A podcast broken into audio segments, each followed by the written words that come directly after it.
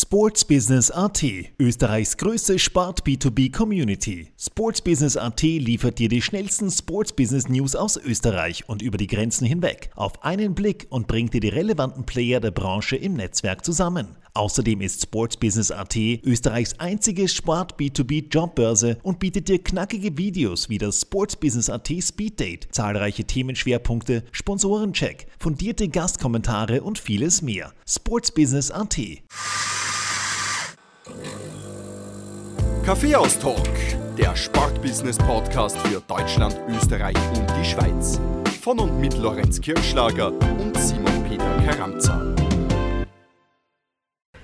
Servus beim Kaffeehaus-Talk. Wir heißen euch herzlich willkommen zu einer neuen Episode unseres Sportbusiness-Podcasts. Heute dürfen wir Roland Königshofer bei unserem Kaffeehaustisch begrüßen. Roland hat in Österreich maßgeblich den Radsport mitgeprägt und war knapp 25 Jahre für den Weltkonzern Adidas tätig. Roland, Servus beim Kaffeehaustalk und schön, dass du heute unser Gast bist. Lorenz, Simon, vielen Dank für die Einladung und äh, liebe Grüße an alle Hörer. Servus Roland, auch von meiner Seite. Wir haben heute mit dir das erste Mal einen Weltmeister bei uns im Podcast zu Gast. Und um welche Weltmeistertitel es sich dreht, erzähle ich jetzt unseren Hörern in deiner Vorstellung. Der gebürtige Niederösterreicher Roland Königshofer wurde 1962 geboren und startete mit 13 Jahren seine Laufbahn als Radrennfahrer. Königshofer war dreifacher Weltmeister auf der Radrennbahn, Gesamt-, Rundfahrts- und Etappensieger auf der Straße sowie Olympiateilnehmer in Seoul 1988 vor allem auf der Radrennbahn feiert er seine größten Erfolge und dazu zählen dreimal WM Gold, viermal WM Silber und dreimal WM Bronze. Auf nationaler Ebene konnte er 29 Staatsmeistertitel in unterschiedlichen Disziplinen erringen. Nach seiner aktiven Sportlaufbahn wurde Roland Königshofer Leiter Sport Promotion und Manager Sports Marketing bei Adidas. Königshofer war knapp 25 Jahre bei den drei Streifen für Spitzensportbetreuung und Marketing in allen Sportbereichen in Österreich verantwortlich. Mittlerweile ist Roland Königshofer selbstständig und gibt seine Fahrradexpertise weiter. Dabei bedient er die beiden Nischen Fahrradsicherheitstrainings und Rennradtechniktrainings. Roland, nach, oder unter drei Wienern, nach einem guten Morgen gibt es eigentlich nur eine Frage und die lautet, welcher Kaffee darf es denn sein? Äh, das ist eine unzulässige Frage, äh, wenn ich es aus meiner Perspektive sehe, weil äh, es gibt nicht den einen Kaffee. Es gibt einen Number One, ja, den gibt es, der wird aber sehr selten getrunken, das ist der Irish Coffee. Denn jeder Kaffee braucht einfach seinen Anlass und braucht ja, etwas, womit man ihn verbindet. Da spielt sehr viel Tradition hinein bei mir. Äh, und ja, der Irish Coffee ist etwas, wo man auch Zeit braucht. Ich zelebriere das auch selber über offener Flamme, ja, den äh, Zucker zu karamellisieren. Äh, und ja, mit dem Alkohol ist er natürlich nicht alltagstauglich. Dann schwenkt man auf den Cappuccino, nämlich den österreichischen Cappuccino, nicht der mit Milchschaum, der auch sehr gut ist, in Italien speziell natürlich. Ich habe ihn halt lieber mit Schlagobers in Österreich. Ja, aber es gibt natürlich äh, sehr viele andere Cafés. Ich habe absolut nichts gegen Espresso. Im Gegenteil, ein richtig guter Espresso kann was, ist aber weit weg von einem Cappuccino. Das sind zwei völlig unterschiedliche Getränke. Alles zu seiner Zeit. Ja, äh, es gibt äh, dann natürlich auch Auswüchse. Zum Beispiel bei der Mutter meiner Freundin äh, trinke ich immer einen Kaffee Advokat. Das ist das mit der, oder das Ding da mit der Eierlikör. Äh, in Wahrheit ein Frauengetränk. Den muss ich aber selber machen, weil die Mutter würde den nie trinken. Äh, hat sich aber aus irgendeinem Grund entwickelt. Ja, äh, wenn ich mal bei meiner Ex-Frau bin oder bei den Ex-Schwiegereltern, da gibt es halt diese klassischen Kaffee-Espresso-Heimmaschinen, die selber den Kaffee reiben. Äh, ja, Kaffee reiben mache ich äh, klassisch auch am Wochenende, wenn ich einmal zu Hause bin. Äh, dann gibt es von meiner Urgroßmutter, die 1890 geboren ist und ich glaube, die Kaffeemaschine ist gleich alt, reibe ich mir selber meinen Kaffee und schmeiße dann sie in der French Press hinein und wird dann eine riesen Kaffeetasse damit gefüllt. Das ist der, einfach der Wochenendkaffee. Wenn ich einmal unterwegs bin, ja, äh, so dass ich zeitig unterwegs bin, dann kann schon mal sein, dass ich einmal bei äh, Mackie stehen bleibe und auf ein Frühstück, da gibt es dann einen Eiskaffee, weil bis der getrunken wird, ist das Eis geschmolzen, also Kaffee mit Vanille, das kann auch schon was. Kapselmaschinen stehen bei mir zu Hause natürlich auch herum. Äh, das ist auch etwas, was fast Standard ist. Ähm, ja, im Prinzip äh, es ist fast jeder Kaffee, wenn er ja, mit Qualität zubereitet ist, sehr gut. Wenn nicht, dann schmeißt man einfach ein Pocket Coffee hinein, dann kann man ihn auch trinken. Ja? Also das ist ein Trick, der zwar nicht immer funktioniert, weil ich bin gestern draufgekommen, als Vorbereitung äh, wollte ich mir so ein Backel Pocket Coffee mitnehmen. Aber natürlich nur als Geschenk für euch, nicht weil jetzt äh, Kaffee vielleicht schlecht wäre. Aber es geht leider nur im Winter, weil im Sommer gibt es das nicht. Äh, ja, äh, mein einziger äh, ja, Wermutstropfen beim Kaffee äh, ist einfach, dass ich jeden Kaffee mit Zucker trinke und ja, das sollte man vielleicht noch irgendwann einmal abgewöhnen, habe ich aber noch nicht geschafft. So, ja. Roland, jetzt haben wir ein Thema, äh, weil der Ober, der da links von uns jetzt steht und, und, und darauf wartet, dir den Kaffee zu bringen, der hat nach dem zweiten Satz, äh, ohne Luft zu holen, äh, den du da rausgeballert hast, äh, seinen Block und seinen, äh, seinen Stift weggelegt. Ähm, welchen Kaffee darf er denn servieren? Ja, also ich würde äh, gerne einen verlängerten haben mit Milch und Zucker. Den servieren wir da gleich. Sehr gut, freue mich drauf. Roland, in der, deiner Vorstellung habe ich schon skizziert, wie erfolgreich du im Radsport warst und das sowohl national als auch international. Aber lass uns von vorne beginnen. Wie bist du eigentlich zum Radsport gekommen? Weil das ist jetzt nicht unbedingt die typische Sportart, in die ein Kind reinkippt oder Jugendlicher. Ja, natürlich habe ich auch Fußballschuhe gehabt, habe es aber nur ganz manchmal im äh, ja, Hof unten gespielt, weil ich war immer der Letzte, der gewählt wurde. Also das war jetzt nicht wirklich motivierend. äh, dann äh, als ganz kleines Kind ist mit meiner meine Mutter, weil irgendwelche Empfehlungen wegen Haltungskorrekturen so Touren gegangen. Ähm, da durfte ich auch dann bei den St. Pöltener Stadtmeisterschaften mitturnen und wurde Vorletzter. Da haben wir gedacht, na, das ist irgendwie nicht. Also, das kann ich mir genau erinnern. Aber ich erkenne eine Steigerung, letzter gewählt werden beim Fußballspielen, dann Vorletzter beim Turnen und jetzt kommen wir langsam wahrscheinlich zum Radfahren. Aber diese Perspektive habe ich noch gar nicht gesehen, weil ich habe es immer geschafft, in meiner Karriere nicht Letzter zu werden, außer beim Fußball als Letzter gewählt zu werden. Ja, jetzt habe ich es doch gefunden. ja, genau. ja, aber das ist äh, dann weitergegangen. Ich bin bei ein so äh, unlizenzierte Skirennen gefahren, habe die gewonnen, worauf äh, ja, eine ÖSV-Lizenz gelöst wurde. Dann hat es genau ein Rennen gegeben, wo ich ausgeschieden bin, in St. Pölten aufwachsend, war das irgendwie nicht so ideal. Also es war eine kurze Karriere. Äh, bin dann zum Handball gekommen. Äh, das war deswegen, weil die halbe Klasse gespielt hat und der Handballplatz bei uns in der Siedlung war. Ähm, ich war damals ja, äh, ich war nicht der Kleinste, aber sicher der Dürrste. Das Größte an mir war die Kniescheibe. Äh, nicht wirklich ideal als Handballer.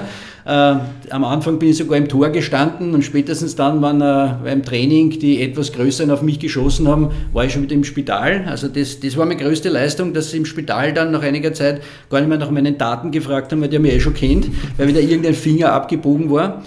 Dann haben sie gedacht, naja, Tormann ist nichts, sie stellen mich in den Kreis. Kreisläufer weiß man ungefähr, was der abbekommt. Äh, ja, das war auch nicht so wirklich ideal und dann aber zeitgleich hat es dann begonnen schon mit dem Radfahren. Ich bin davor auch so unlizenzierte Kinderrennen, zwei oder drei gefahren, über ein paar Jahre hinweg, habe äh, da auch ganz gute Erfolge gehabt, also sogar was gewonnen, also wirklich noch richtiges Kind. Und Radfahren hat mich medial gesehen immer schon mehr interessiert wie Mannschaftssportarten zum Beispiel. Klar, ja, Ländermatch gerne geschaut, aber Radfahren, das war ganz was Besonderes, insbesondere weil Österreich-Rundfahrt, Wien-Gresten-Wien, Niederösterreich-Rundfahrt, äh, in den Gegenden, wo ich aufgewachsen bin, das war so die Schneeberg-Gegend, da kommen meine Großeltern her, aber auch in St. Pölten immer wieder Etappenorte oder Durchfahrtsorte waren, wo man wirklich auch am Straßenrand stehen konnte und diese ja, damals äh, ja, sehr bekannten österreichischen Radfahrer auch live gesehen hat, was man bei Fußball, St. Pölten war damals nicht in der Bundesliga, also ich habe kaum ein Bundesliga-Match schon mal gesehen oder die Möglichkeit gehabt, aber eher die Radfahrer gesehen. Das hat mich immer schon fasziniert und auch aufgrund äh, der Erfahrung im äh, ja, Schultourensport, wo ich äh, kaum irgendwo Leistungen in den klassischen Sportarten gebracht habe, außer beim 1500 Meter Lauf. Da habe ich es alle abgehängt. Also es war irgendwie klar vorgezeichnet, dass eine Ausdauersport sein sollte. Und äh, dann bin ich auf dieser alten Speedway-Bahn, die es in St. Pölten gegeben hat, wo auch Trabrennen gefahren worden sind, hat es Kinderrennen, unlizenziertes gegeben. Ich bin, glaube ich, siebter von 13 geworden, also nicht einmal aufgefallen. Und dann hat mich äh, ein Vereinsmitglied vom Williamsburger Radverein äh, zur Seite genommen, ob ich nicht mit dem Radfahren beginnen möchte. Ähm, ich wollte zuerst gar nicht, weil ich Handball gespielt habe. Aber mein Vater hat gesagt, ja, das wäre vielleicht was für dich. Und äh, der Grund, warum mich der Mann angesprochen hat, war nicht jetzt, äh, dass der ein unglaubliches Scouting-Auge gehabt hätte, sondern dem schlichtweg äh, für den Union-Verein äh, ähm, ja, Mitglieder gesucht. Das war im Frühjahr 76, weil im Herbst 76 eine große Verbandstagung war und äh, diese Dachverbände sich bei dieser Verbandstagung aufgrund von mehr Mitgliedern bei den Vereinen einfach mehr Stimmrecht erkaufen konnten und eben ganz einfach Mitglieder gesucht, völlig egal, der halt irgendwie ein bisschen einen Bezug zum Radfahren hat. So bin ich zum Radfahren gekommen und äh, ja, äh, mit ich war kein großes Talent, absolut nicht. Bei mir hat alles relativ lang gedauert, aber doch die ersten Erfolge auch bei den lizenzierten Rennen sind relativ schnell gekommen und äh, da habe ich dann Blut gelegt, Handball aufgehört und bin dann fix dabei geblieben. Was war dein erstes Fahrrad? Mein erstes Fahrrad habe ich mir selber gekauft, zwei Jahre vor Beginn. Äh, das war ein Peugeot, keine Ahnung, welchem Ding, ein Stadtrad mit Kotblech und äh, Gepäckträger und äh, Seitenständer. Das habe ich alles runtergegeben, bin mein erstes lizenziertes Rennen genauso gefahren. Mein zweites lizenziertes Rennen habe ich schon eine Laufradgarnitur gehabt äh, mit Schlauchreifen und äh, auch der richtigen Übersetzung, denn in Jugendjahren äh, äh darf man äh, im Aufbau nicht zu schwere äh, Übersetzungen fahren um eben die Gelenke zu schonen. zuerst war das gesperrt, was nicht erlaubt war, dann habe ich schon die richtigen Übersetzungen gehabt. Mit dem bin ich, glaube ich, weiß nicht, 8, 9, 10 Rennen gefahren. Also das Rad war schwerer wie ich ja, unglaublicher Stahlrahmen mit. Aber ich habe dann schon trotz einer Bergankunft, einer kleinen, äh, bin ja mal unter die ersten drei bei einem durchaus österreichmäßig gut besetzten Rennen gewesen, worauf sich dann mein Vater erbarmt hat, mir mein erstes Rad zu schenken. Das ist äh, Praterstraße, die Firma Hamitl gibt es immer noch, Rie, Redenräder, das war ein Alan Alurahmen, äh, für damalige Verhältnisse sehr gutes Rad. Das haben wir selber zusammengebaut, worauf beim ersten Rennen gleich Getriebe auseinandergeflogen ist und lauter so Dinge. Also es hat alles ein bisschen gedauert, bis ich da etabliert war in dem Sport. Ähm, aber äh, genau diese Strategie habe ich mir dann weiter behalten. Also einmal mit Basic-Material beginnen, schauen, ob das Ganze wirklich funktioniert und dann erst steigern. Äh, das, das macht dann Sinn. Also der Einstieg war nicht ganz so einfach, äh, aber mit starker Unterstützung meiner Eltern, vom Verein her ja, ich bin sogar mit einem anderen Verein zu den österreichischen Staatsmeisterschaften nach Vorarlberg gefahren, weil der Verein da so eigentlich gar nicht hingefahren ist. Und das war in Wahrheit die Initialzündung, weil da bin ich Dritter in der Bergmeisterschaft geworden. Für mich genial, gleich im ersten Jahr eine Medaille bei österreichischen Meisterschaften. Also ich war froh, dass ich überhaupt teilnehmen durfte. Ja, und wir sind äh, froh, dass es das damals noch gegeben hat. Ne? ja. Muss man in, ja. in, diesen Tagen ja besonders erwähnen, aber da kommen wir später noch ja. drauf zu sprechen. Und äh, dann ist wirklich richtig losgegangen. Also wie ich gesehen habe, dass ich auf österreichischer Ebene schon halbwegs äh, mitfahren kann, dann war eindeutig klar, wie der Weg gezeichnet ist und äh, ja, von Ehrgeiz geprägt. Und äh, dann, ist, dann war ich mittendrin in dem Ganzen. Dein Ehrgeiz hatte zu sehr vielen sehr guten und, und beachtlichen Ergebnissen und Leistungen geführt. Der Lorenz hat deine Medaillen- und Erfolgsbilanz äh, in der Vorstellung schon angeführt oder aufgelistet. Ähm, du bist eben über die Straßenrennen auch zu den Olympischen Spielen in Seoul 1988 gekommen. Deine größten Erfolge hast du aber bei Steherrennen äh, gefeiert. Jetzt denke ich, dass ich ein sehr sportaffiner Mensch bin. Bin allerdings 1988 geboren und habe natürlich auch die große Radfahrzeit mitbekommen, vor allem auch dann in den frühen 2000er Jahren mit äh, Georg Dotschnik, äh, Bernhard Kohl und, und Konsorten. Aber Steherrennen sagen mir persönlich oder bis, bis vor kurzem in der Vorbereitung habe ich nicht gewusst, ähm, wie das ausgesehen hat. Jetzt habe ich Bilder von mir von YouTube mit einem Motorradl und einem Radfahrer dahinter und irgendein Eisengestell dazwischen. Aber erklär vielleicht du als äh, Vollprofi in der Randsportart, äh, wenn ich es jetzt einmal frech nennen darf, vor allem für unsere Hörer, wie ist das abgelaufen? Was war ein Steherrennen?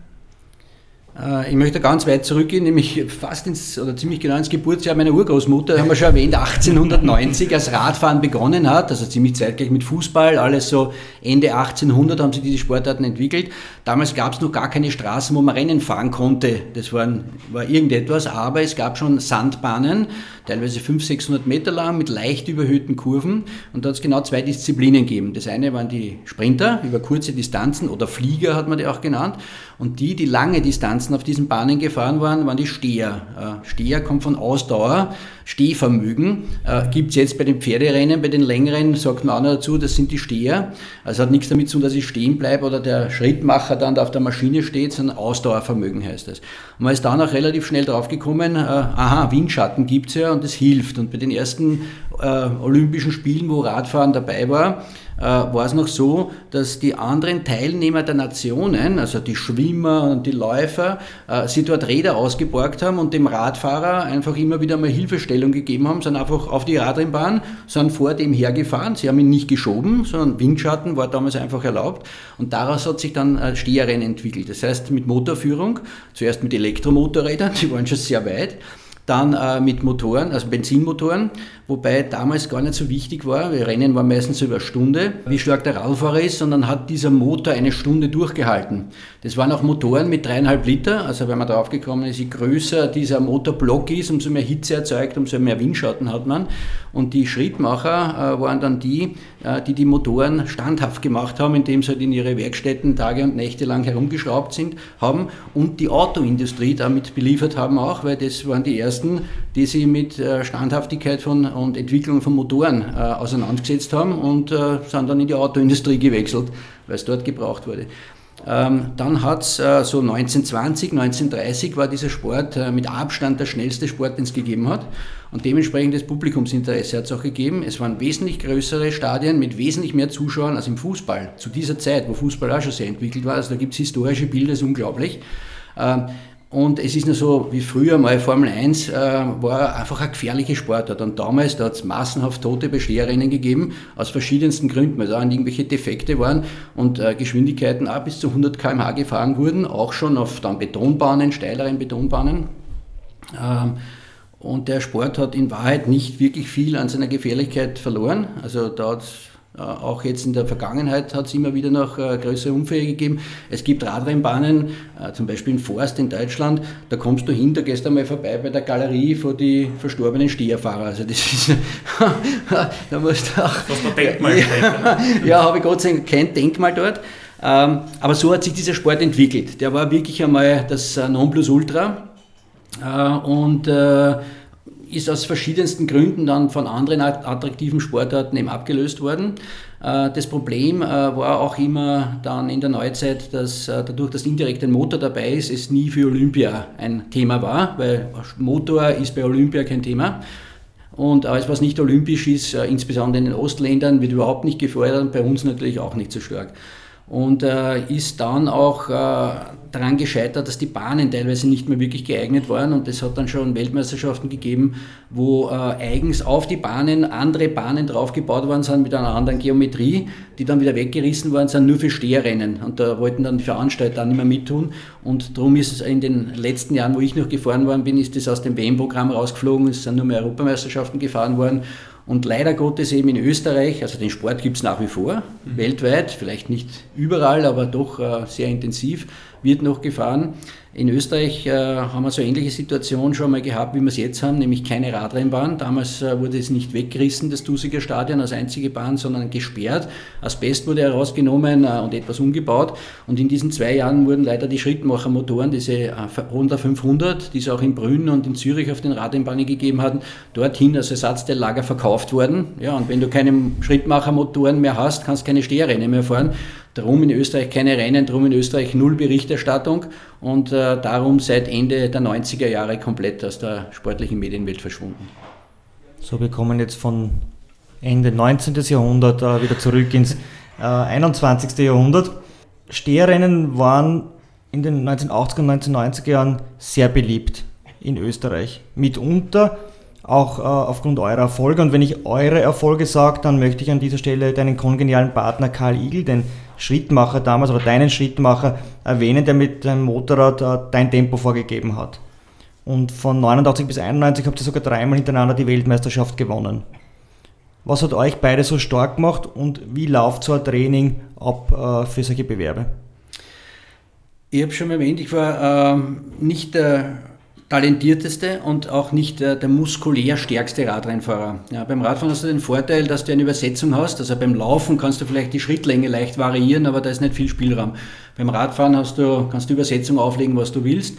Und äh, bei mir war es so, dass ich halt eher mit hohen Frequenzen äh, meine muskuläre Schwäche ausgleichen habe können, auch bei Straßenrennen und automatisch immer leichtere Übersetzungen gefahren bin, also mit höheren Frequenzen. Dann eben mehr, sagen wir, Drehmoment oder was auch immer. Du bist äh, halt öfter gestrampelt sozusagen. Äh, genau. Du hast eher den Berggang drin genau, gehabt als den Tempogang. Genau, äh, ich habe einfach höhere Frequenzen fahren können und da mehr Leistung gebracht und das ist genau das, was man braucht bei Steherrennen. Äh, weil dort äh, ja, mit Bahnrädern gefahren wird. Bahnräder haben nur eine Übersetzung, also von 0 auf 100 mit einem Gang, das musst du überlegen. Und äh, braucht man auch äh, diese hohen Trittfrequenzen, weil das sehr unrhythmisch ist, weil äh, der, der, das Motorrad einen anderen Widerstand in der Kurve hat, mit dem Gewicht, mit den breiten Reifen, mit schweren Schrittmacher, als der Radrennfahrer mit dünnen, hart aufgepumpten Reifen mit wenig Gewicht. Also es ist immer unregelmäßig und so, wenn du auf der Autobahn fährst, äh, und aus einer 80er-Zone hinaus beschleunigst wieder auf 130 und du fährst mit dem sechsten Gang, kannst 400 PS und wieder auch nicht schnell beschleunigen. Wenn du aber, weiß nicht, ein 80 PS Auto hast und schaltest zurück auf die dritte und steigst rein, fährt der richtig weg. Also hohe Frequenzen oder Umdrehungen bringen einfach diese Leistung, um diese äh, Schwankungen auszugleichen. Und äh, ich habe das irre Glück gehabt, dass ich dann draufgekommen bin, äh, dass ich in Österreich eine Riesenchance habe, weil ich war sowohl im österreichischen Straßenkader als auch im Bahnkader. Das hat es äh, bei Italien oder in Deutschland oder Belgien oder Holland hat es das nicht gegeben. Das waren die Bahnfahrer und das waren die Straßenfahrer. Und ich bin halt auch nicht so schlecht Rundfahrten gefahren und bin dann draufgekommen, beim Radsport sind alle fit. Aber um wirklich top zu sein, musst du nicht nur über Jahre, sondern auch äh, also in der Vorbereitung deinen Schmerzlevel erhöhen. Also es geht darum, wer hält mehr Schmerzen aus, äh, um bessere Leistungen zu bringen. Und das kannst du nicht im Training machen, weil du wirst ja, geistig durchdrehen, sondern bei Rundfahrten hast du deine Aufgaben und äh, da fährst du jeden Tag vier, fünf, sechs Stunden, eineinhalb Wochen lang immer auf Anschlag. Also da kannst du den Schmerz richtig raufbringen. Und meistens ist es auch so, dass du nach der Rundfahrt stärker bist als vorher. Also du machst dich nicht kaputt, das kann auch passieren, aber meistens hast du eben aus dem Grund, weil du es gewohnt wirst, mehr drauf. Und das ist mir halt einmal zufällig aufgefallen äh, bei einer Österreich-Rundfahrt, wo ich sogar im Nationalteam gefahren bin, wo wir sogar mit Dietmar Hauer damals gewonnen haben. Also ich habe richtig zu tun gehabt, als Domestik quasi bin dort auch äh, bei Etappen und bei Durchfahrtsprämien und so weiter vorne zwar mitgefahren, aber am Samstag war die Rundfahrt aus und am Sonntag bin ich ein Stehrennen in Nürnberg gefahren, worauf äh, der damalige Trainer, das war der Karol Made, der wirklich äh, sehr erfahren war und auch in Polen bei ihm zu Hause Welt- und Olympia Olympiasieger rausgebracht hat, hat gesagt, bist du wahnsinnig, du bist jetzt da, damals war die Rundfahrt noch länger, ich glaube neun oder zehn Tage, hast du jetzt bei Wind und Wetter, bist du über alle Berge gefahren, jetzt willst du ein schnelles Bahnrennen fahren? habe ich gesagt, nein, ist mir egal, äh, es ist nicht mehr allzu weit bis zur WM, ich brauche einfach nur das Gefühl und ist mir völlig wurscht, was ich dort werde. Äh, bin dort hingefahren und haben mir gedacht, naja, äh, für mich ist das quasi dann die zehnte oder elfte Etappe der Österreich-Rundfahrt gewesen, weil wenn die noch eine Etappe länger gewesen wäre, wären wir es auch gefahren. Habe ein bisschen einen schweren Gang aufgelegt und bin einmal weggerollt. Und dann, äh, so, ich weiß nicht, die 30., 40. Runde bin ich komplett übers Feld drüber gefahren, habe die überrundet, weil ich einfach einen ganz anderen Power gehabt habe. Also mein Motor war dermaßen getuned auf dieses extreme Fahren, äh, dass die Bahnfahrer nie trainieren haben können. Und das habe ich dann eben institutionalisiert, kann man sagen indem ich mich selber dann für Rundfahrten aufgestellt habe, die direkt vor einer Weltmeisterschaft waren und bin dann mit einem ganz anderen Level hingekommen. Also das war das Erfolgsgeheimnis, wo ich diese fast damals schon 100 Jahre alte Sportart doch revolutioniert habe äh, und meistens mit Abstand der stärkste war. Das ist halt leider Gottes dann eine Mannschaftssportart. Das heißt, wir haben am Anfang nicht gewinnen können. Wir waren zwar immer die Stärksten, aber wenn drei Italiener, da meistens waren es vier, weil drei pro Nation durften starten, plus der, der Weltmeister, der Regierende, wenn die alle im Finale waren, haben sie meistens nur mir als wirklichen Gegner gehabt. Also Im Finale sind sie meistens um die zehn, äh, Leute, äh, zehn Gespanne gefahren, je nach Bahnlänge. Dann haben sie die nur auf mich konzentrieren müssen und drei haben sie ständig überrunden lassen und äh, das Vorbeifahren ist sehr schwierig mhm. bei Steherrennen, weil man durch die Windturbulenzen des anderen durch muss. Äh, dann war immer meist nur zweiter und dritter Platz äh, drinnen. Und äh, du hast jetzt den äh, Karl Igel äh, erwähnt. Am Anfang war es noch ein bisschen schwierig, weil wir unerfahren waren, aber gegen Ende meiner Karriere war er der schon, der, wenn ich nicht gut drauf war, mir die Rennen gerettet hat. Und dann ist noch wer dazugekommen, nämlich äh, eben aufgrund dieser Tatsache. Und da war auch eine Wien-WM dabei, wo wir auch wieder Dritter worden sind und von den Italienern komplett ja, abmontiert worden sind Äh, mein Bruder ist auch nicht so schlecht, der Thomas, äh, auch nicht so schlecht Radrennen gefahren und äh, war auch durchaus geeignet für den Stehersport. Und äh, es ist dann eben in diesen angesprochenen Jahren 89, 90 und 91 gelungen, dass, dass ich ihn, oder er sich auch mit seinem Schrittmacher Günter Kerger, bis ins Finale vorgearbeitet hat und dann schaut es natürlich anders aus. Wenn den Vorläufen haben wir dann schon den einen oder anderen Italiener oder starken Gegner eliminiert und dann die erste WM, die wir gewonnen haben, waren zwei Italiener gegen zwei Österreicher. Also ein völlig anderes Verhältnis. Und äh, da sind wir gleich erster, dritter geworden. Weil von Thomas hat dann überhaupt keiner mehr geschaut und der ist nur hinten nachgefahren und dann über den ganzen Haufen, die sich ständig bekriegt haben, hinter mir dann drüber gefahren. Das ist ein sensationelles Ergebnis, hat es noch nie gegeben im Radsport. Das ist ein Brüderpaar, äh, erster und dritter geworden ist. Es hat einmal eine Vierermannschaft mit vier schwedischen Brüdern oder so gegeben. Aber dass zwei Brüder auf einem, auf einem Treppchen oben stehen, also wirklich eine, eine gute Geschichte. Äh, und das war etwas, äh, was wirklich relativ einzigartig war und dann um die zehn Jahre gedauert hat, dass äh, die Konkurrenz das auch ähnlich aufbauen konnte. Das heißt, einfach geschaut haben, dass mehr Straßenrennen fahren oder Straßenfahrer, die auch auf die Bahn dann gewechselt sind und die dadurch gefördert worden sind. Äh, die haben zwar sehr schnell mitbekommen, weil die haben gesagt, der ist ja gerade erst der Rundfahrt gefahren und jetzt fährt er Stehrennen und hängt euch da ab. Ne? Also so viel Königshof hat es auch wieder nicht gegeben. Also das war kein Geheimnis, das ist schnell rausgekommen. Aber die Umsetzung war extrem schwierig und in der Zeit war ich halt gut. Das hat so, wie gesagt, zehn Jahre gedauert, plus noch die Zeit, bis ich einen zweiten gehabt habe, der mir da hilft. Also praktisch das Steve Jobs des Steher-Radsports.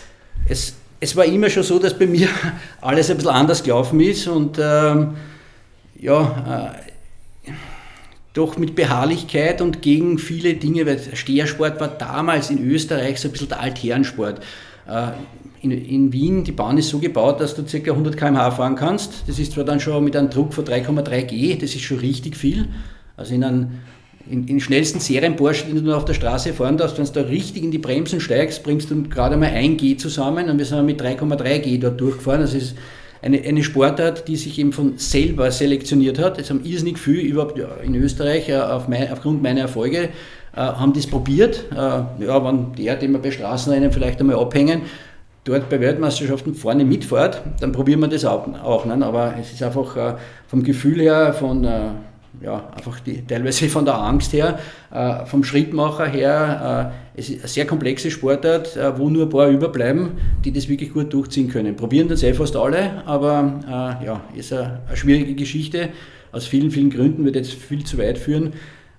und das ist etwas gewesen, äh, wo ich äh, durchaus stolz darauf bin, dass ich mir da durchgesetzt habe, auch bei Sponsoren, auch bei Vereinsverantwortlichen, eben auch selbst beim Nationaltrainer, der dann auch gesagt hat, okay, funktioniert trotzdem, obwohl es völlig gegen jegliche Logik war, aber aus einem anderen Grund, der bis jetzt noch gar nicht so relevant war, eben äh, unheimliche Power gebracht hat ja, das durchzuziehen, äh, das ist halt ausschließlich auf meinen Mist gewachsen. Äh, da hat es keine Unterstützung gegeben. Mittlerweile gibt es die Erfahrungen, nur jetzt gibt es ja den Sport nicht mehr. Zumindest in Österreich nicht. Ja.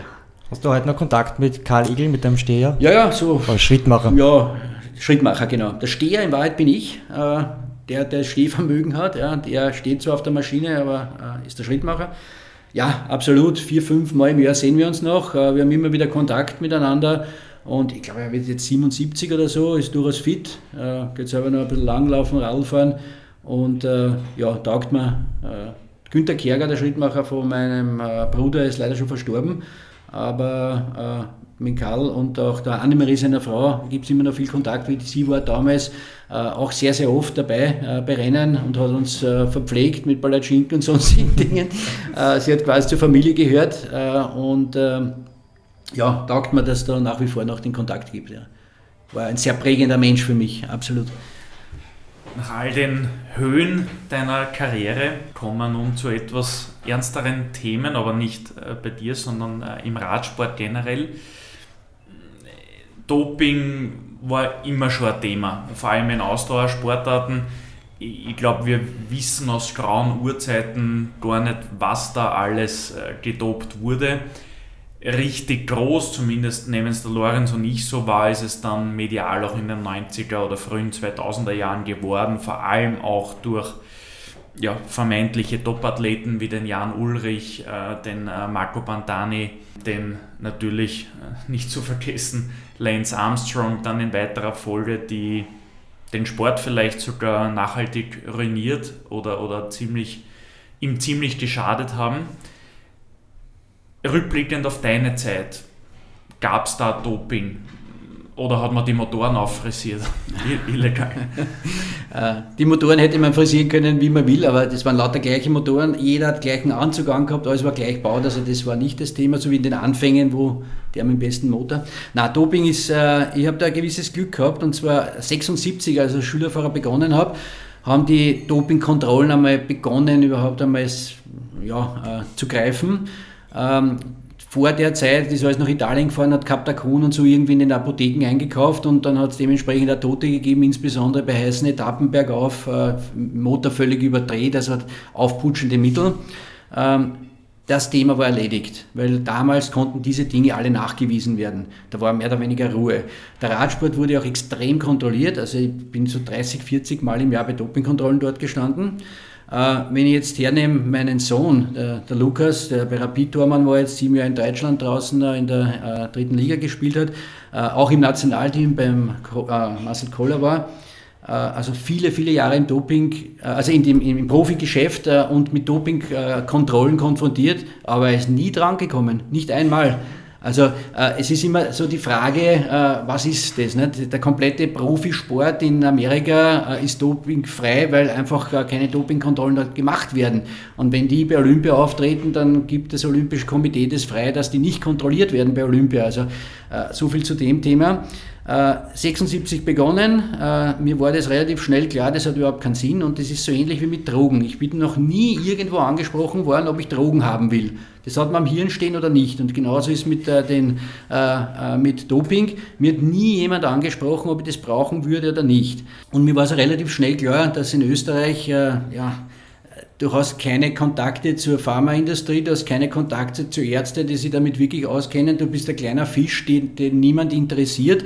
Äh, abgesehen davon, das größte Thema wäre, wenn erstmal habe ich eh meine Erfolge schon gebracht und du könntest es, und es war sicher, dass bei jedem großen Rennen bin ich dort gestanden. Jede WM unter die ersten drei, bei jedem österreichischen Meisterschaft, bei jeder Rundfahrt, was ein Trikot irgendwas angehabt hast, irgendwo unter die ersten drei bei einer Etappe war es plus ausgeloste. Also wirklich 30, 40 Mal im Jahr bist du bei der Dopingkontrolle gestanden als Radfahrer und du warst überzeugt, wenn du etwas nimmst, dann fliegst du auf. Und das wollte ich meiner Familie nicht antun. Abgesehen davon, dass ja deswegen ja nicht mehr zu verdienen gewesen wäre, weil im Radsport war nichts zu verdienen. Also die Relation war mir sowas vor klar.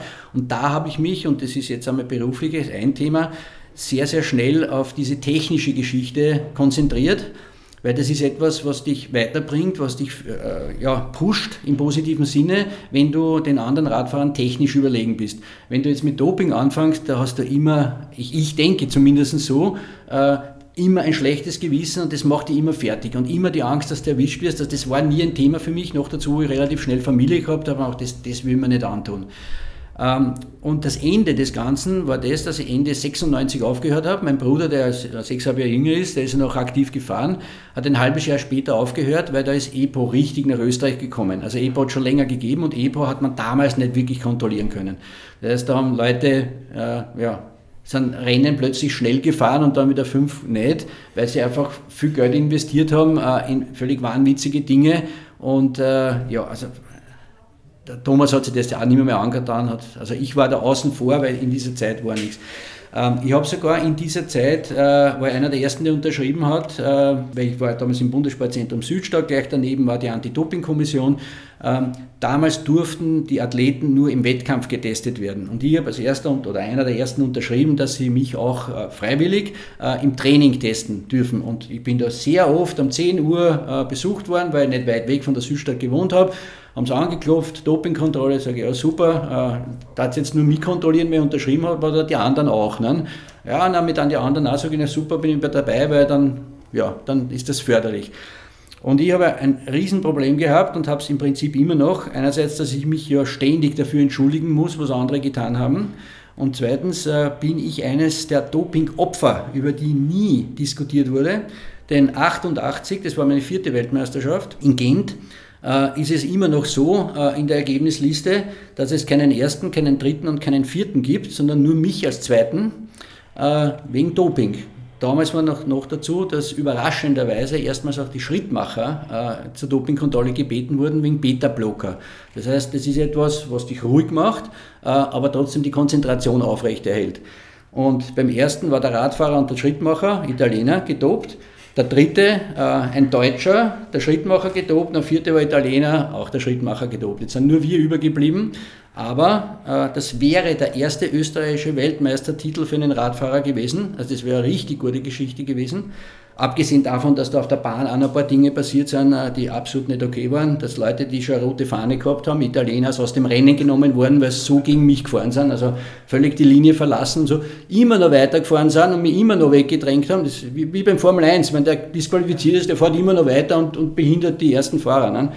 Der hat nur kleine Geldstrafe gekriegt und ist erledigt, die sind nicht einmal gesperrt worden und ich bin erst wirklich sieben oder acht Runden vor Ende, bin ich dann vom ersten Platz verdrängt worden. Das war die eine Geschichte, aber das andere ist, du bist nie aufgerückt. Äh, das ist auch so eine Geschichte, also mir sind sämtliche Prämien, dieser erste Weltmeistertitel, also wenn, wenn ich dann die Karriere beenden hätte müssen, aus irgendeinem Grund hätte ich das Problem. Mir ist halt dann gelungen, die nächsten drei Jahre Weltmeister zu werden. Aber das war eben dieses 88er Jahr, äh, als ein, Jahr, also ein Monat später die Olympischen Spiele in Seoul waren, wo ich eben selber auch dabei war. Da hat es diesen 100-Meter-Lauf in der Leichtathletik gegeben. Ben Johnson, mhm. Carl Lewis. Äh, bei uns haben sie argumentiert, wir sind auch über Vorläufe ins Finale gekommen. Naja, in den Vorläufen hat es keine Dopingkontrolle gegeben, da wären ja, dann haben die dort wahrscheinlich auch schon gedopt und dann wären eigentlich andere Leute im Finale gewesen, darum ist das nicht mehr nachvollziehbar. Wir lassen das vakant. Ähnlich Armstrong mit seinen äh, äh, Tour de France-Siegen, der hat ja, wie oft hat er das gewonnen? Siebenmal oder so? Siebenmal, ja. Gibt es nie einen Sieger, immer nur Zweite. Und das sind auch Dopingopfer, der ist nie Tour de France-Gewinner geworden, obwohl vor ihm niemand auf der Ergebnisliste steht. Was da als den Bach runtergeht, ist unglaublich, wird aber nie diskutiert drüber und die werden auch nie entschädigt, die Leute oder sonst irgendetwas. Und ähm, damals äh, hat es das eben das Problem gegeben und, äh, in Gent äh, und ist nie bereinigt worden. Und einen Monat später bei den Olympischen Spielen hat man sich in der Sportwelt nicht leisten können, keinen Olympiasieger in 100 Meter äh, Lauf zu haben. Und hat man den Johnson rausgeschmissen und den Carl Lewis weitergezogen, der ja auch nicht ganz frei von solchen Vorwürfen war. Ja. Also jede Sportart hat es getrieben, wie sie es braucht haben. Wir waren relativ egal, das war nicht egal. Dort hat man es halt irgendwie anders gehandhabt, obwohl die ganz gleichen Voraussetzungen sind. Aber ich bin halt nur dreimal Weltmeister. Ich habe das Glück gehabt, dass ich es dann noch geschafft habe. Äh, aber die, die eine Weltmeisterschaft, äh, ja, ich habe die Silbermedaille zu Hause und weiß, da gibt es keinen ersten. Also mhm. das sind Dinge, äh, ja, das ist schon ein bisschen müßig wenn man dann noch ständig immer wieder äh, als ehemaliger Radfahrer darauf angesprochen wird. Ähm, ja, im Prinzip war Doping für mich immer nur ein Problem, was die anderen verursacht haben. Ich, wie gesagt, ich bin wahnsinnig oft bei der Kontrolle gestanden, nie ein Problem gehabt und muss mir aber ständig rechtfertigen dafür und ja, war eigentlich im Prinzip nur Geschädigter und ja, habe ja echtes Problem damit, habe es aber hinkriegen können, dass es nicht wirklich eins war, durch eben dann weitere Erfolge. Aber äh, ja, Radsport ist halt auch etwas, was halt schwerst im Fokus steht, äh, weil sich halt kaum jemand vorstellen kann, eine Tour de France zu fahren, jeden Tag stundenlang Vollgas und in anderen Sportarten mit gar nicht kontrolliert, die es aber genauso brauchen. Wobei mein Lieblingsdoper ist ja Johann Mülleck, der deutsch-spanische Langläufer. Ja, da haben Österreicher profitiert der, davon. Ne? Ah, stimmt, ja, ja, ja, aber der hat also sowas von nichts gerissen in seiner Karriere und dann war, glaube ich, waren Olympische Spiele. Und auf einmal, das nicht 2002 oder so war, Salt Lake City ja. oder was da drin, das Hoffmann, Botwinow, glaube ich, die zwei haben dann, sind nachgezogen genau, worden, genau, weil das war okay, es hat auch Jahre gedauert und wie immer. Aber ja. das war halt wirklich ein, ein ich würde sagen, sehr präpotenter Versuch des Tobens. Ja, ja also und abgesehen davon ähm, war es ja so, dass wir damals, äh, da hat es ja noch Amateure und Profis gegeben. Ich musste Gott sei Dank nicht Profi werden, weil in Österreich das Bundesheer an Sporthilfe aus der Grundeinkommen gehabt, äh, wo du deine Familie ernähren konntest. Wir sind aber gegen die ganzen Ostblockländer gefahren, die nicht Profi werden durften. Also die Amateure waren in Wahrheit nicht wirklich schwächer, weil sie die mit dem kompletten Osten heraus äh, äh auseinandersetzen mussten, die aber gedopt haben ohne Ende. Äh, wo das nicht kontrolliert wurde, in den Jahren vor der Wende. Ähm, ja, und das war dasselbe Problem. Also wenn du da mit den ganzen äh, ja, Ostblock-Athleten äh, dich auseinandersetzen musstest, du genau gewusst hast, wie, wie die arbeiten, äh, ja, wir haben aber trotzdem Erfolge gebracht. Also. Das, das war, ist immer ein Problem gewesen, das man nie wirklich lösen hat können, auch nie wirklich lösen wird können. Aber diese völlig differenzierte Handhabung des Themas ist halt schon sehr mühsam. Weil es halt immer nur auf die Radfahrer geht äh, und andere die es eindeutig machen, das totgeschwiegen wird, weil da einfach eine andere Lobby dahinter steht. Ne? Lobby ist ein gutes Stichwort. Äh, wenn wir international schauen, äh, ist der Radsport und das Bahnradfahren eigentlich sehr, sehr populär. Ich denke an Sechstagesrennen in, in Berlin äh, bei den Bahnradfahrern. Das ist, wer es nicht kennt, soll sich auf YouTube anschauen. Das ist ähnlich wie Ellie Belly beim Darts. Also das ist Party pur, volle, eine volle Halle, die Leute verkleidet. Ähm, und dazu eben dieses, dieses Rennen. In Österreich selber gibt es jetzt ein Bahnrennen oder geschweige denn Steherrennen gar nicht mehr. Und uh, eigentlich mit dem Abriss der Feritus, des Feritusiker Stadion, und das ist alternativlos abgerissen worden, gibt es nicht einmal mehr Trainingsmöglichkeiten. Liegt es daran aus, aus, aus deiner Sicht, weil ihr so eine schlechte Lobby habt im österreichischen Radsportverband? Oder interessiert die Sportart Bahnrennen ähm, und Steherrennen, wissen wir eh, gibt es mittlerweile in Österreich nicht mehr, schlichtweg einfach zu wenig Leute? Äh, da waren jetzt viele Fragen und Aussagen. Ich versuche jetzt irgendwo einzusteigen. Ähm, dass es kein Interesse gibt, stimmt überhaupt nicht. Ich habe das insofern bewiesen, dass ich sehr, sehr oft äh, ja, weit oder weitschichtige Verwandte, Bekannte auf die Radrennbahn mitgenommen habe, die mit dem Radsport wenig bis gar nichts zu tun gehabt haben. Man gesagt, fahr einfach einmal mit, setz dir mal rauf und schau das an. Ne? Weil sie halt dann doch irgendwie gesagt haben, ja, was magst du da? Und man hört, hört dauernd irgendwas von dir in den Medien. Ähm, und äh, ja, er fährt da im Kreis und so und das Steherrennen, alles was mit Speed zu tun hat, verliert halt sehr stark im Fernsehen, genauso wie Skifliegen und so. Das, wenn du das live siehst, ist völlig was anderes. Und wirklich ausnahmslos sind alle nach einem Bahnrennen, insbesondere wenn es um Steherrennen gegangen ist, völlig geflasht nach Hause gegangen. Ja, Wahnsinn, was ihr da aufführt. Äh, richtig geile Sache. Also das Interesse wäre hundertprozentig da. Egal mit wem, du musst ihn nur an der Hand nehmen und einmal ein, ein, auf die Bahn schleifen.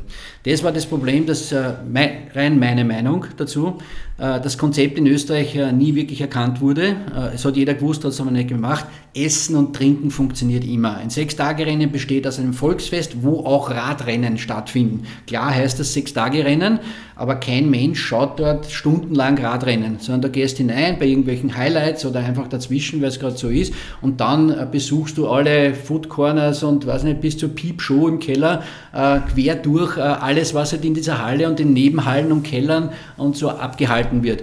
Insbesondere im Winter, wo du nicht unbedingt zum Heurigen gehen kannst, wo Weihnachten vielleicht dann ein bisschen entfernt ist, wo im Jänner, Februar man zwar Skifahren gehen kann, aber gerade da Deutschland, Ruhrgebiet und so weiter auch äh, kaum irgendetwas zu machen ist.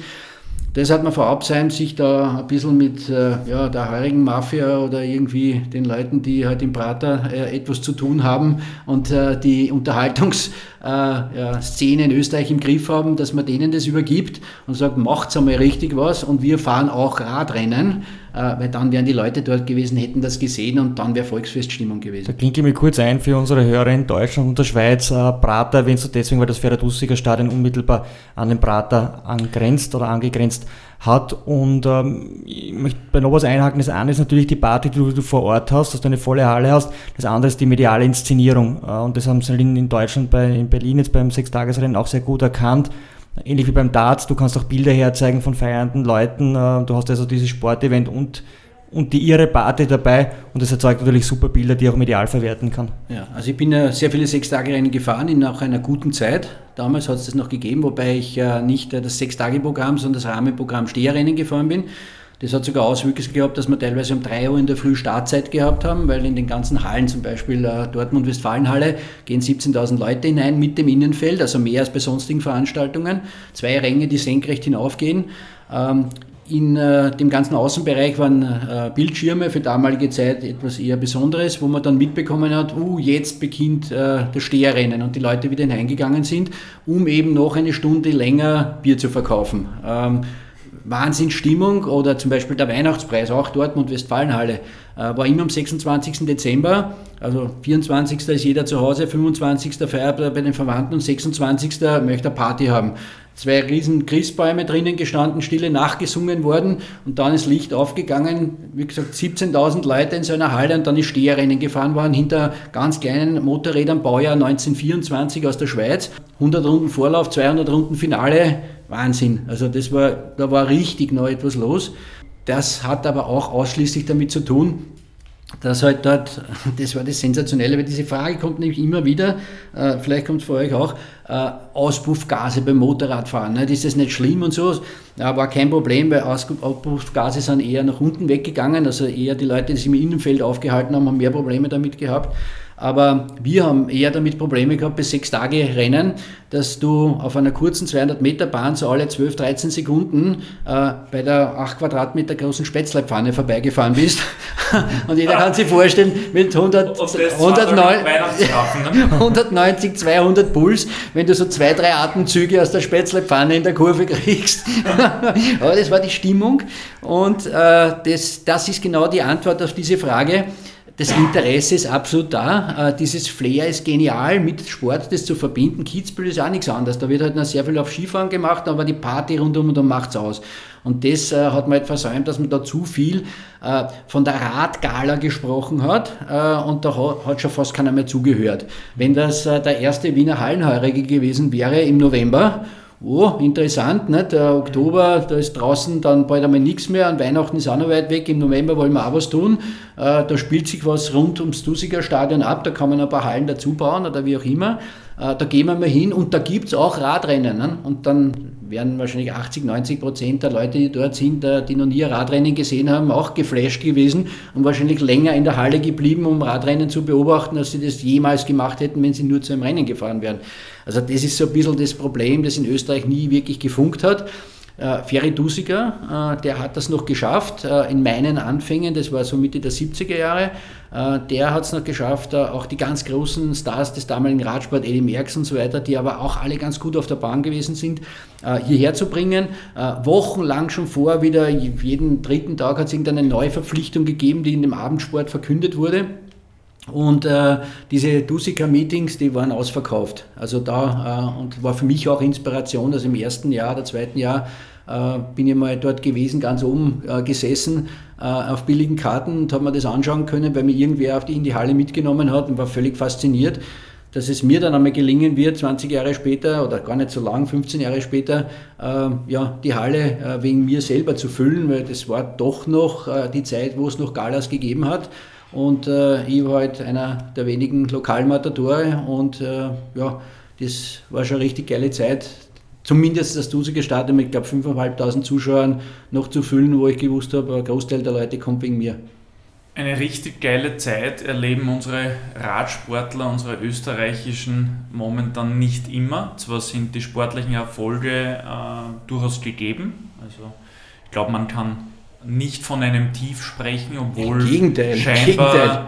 aber es Gegenteil, sind ja. doch einige große Namen der letzten 10, 15 Jahre jetzt nicht mehr auf den großen Touren dabei. Dennoch, also da bin ich voll deiner Meinung, äh, die, die Ergebnisse können sich sehen lassen.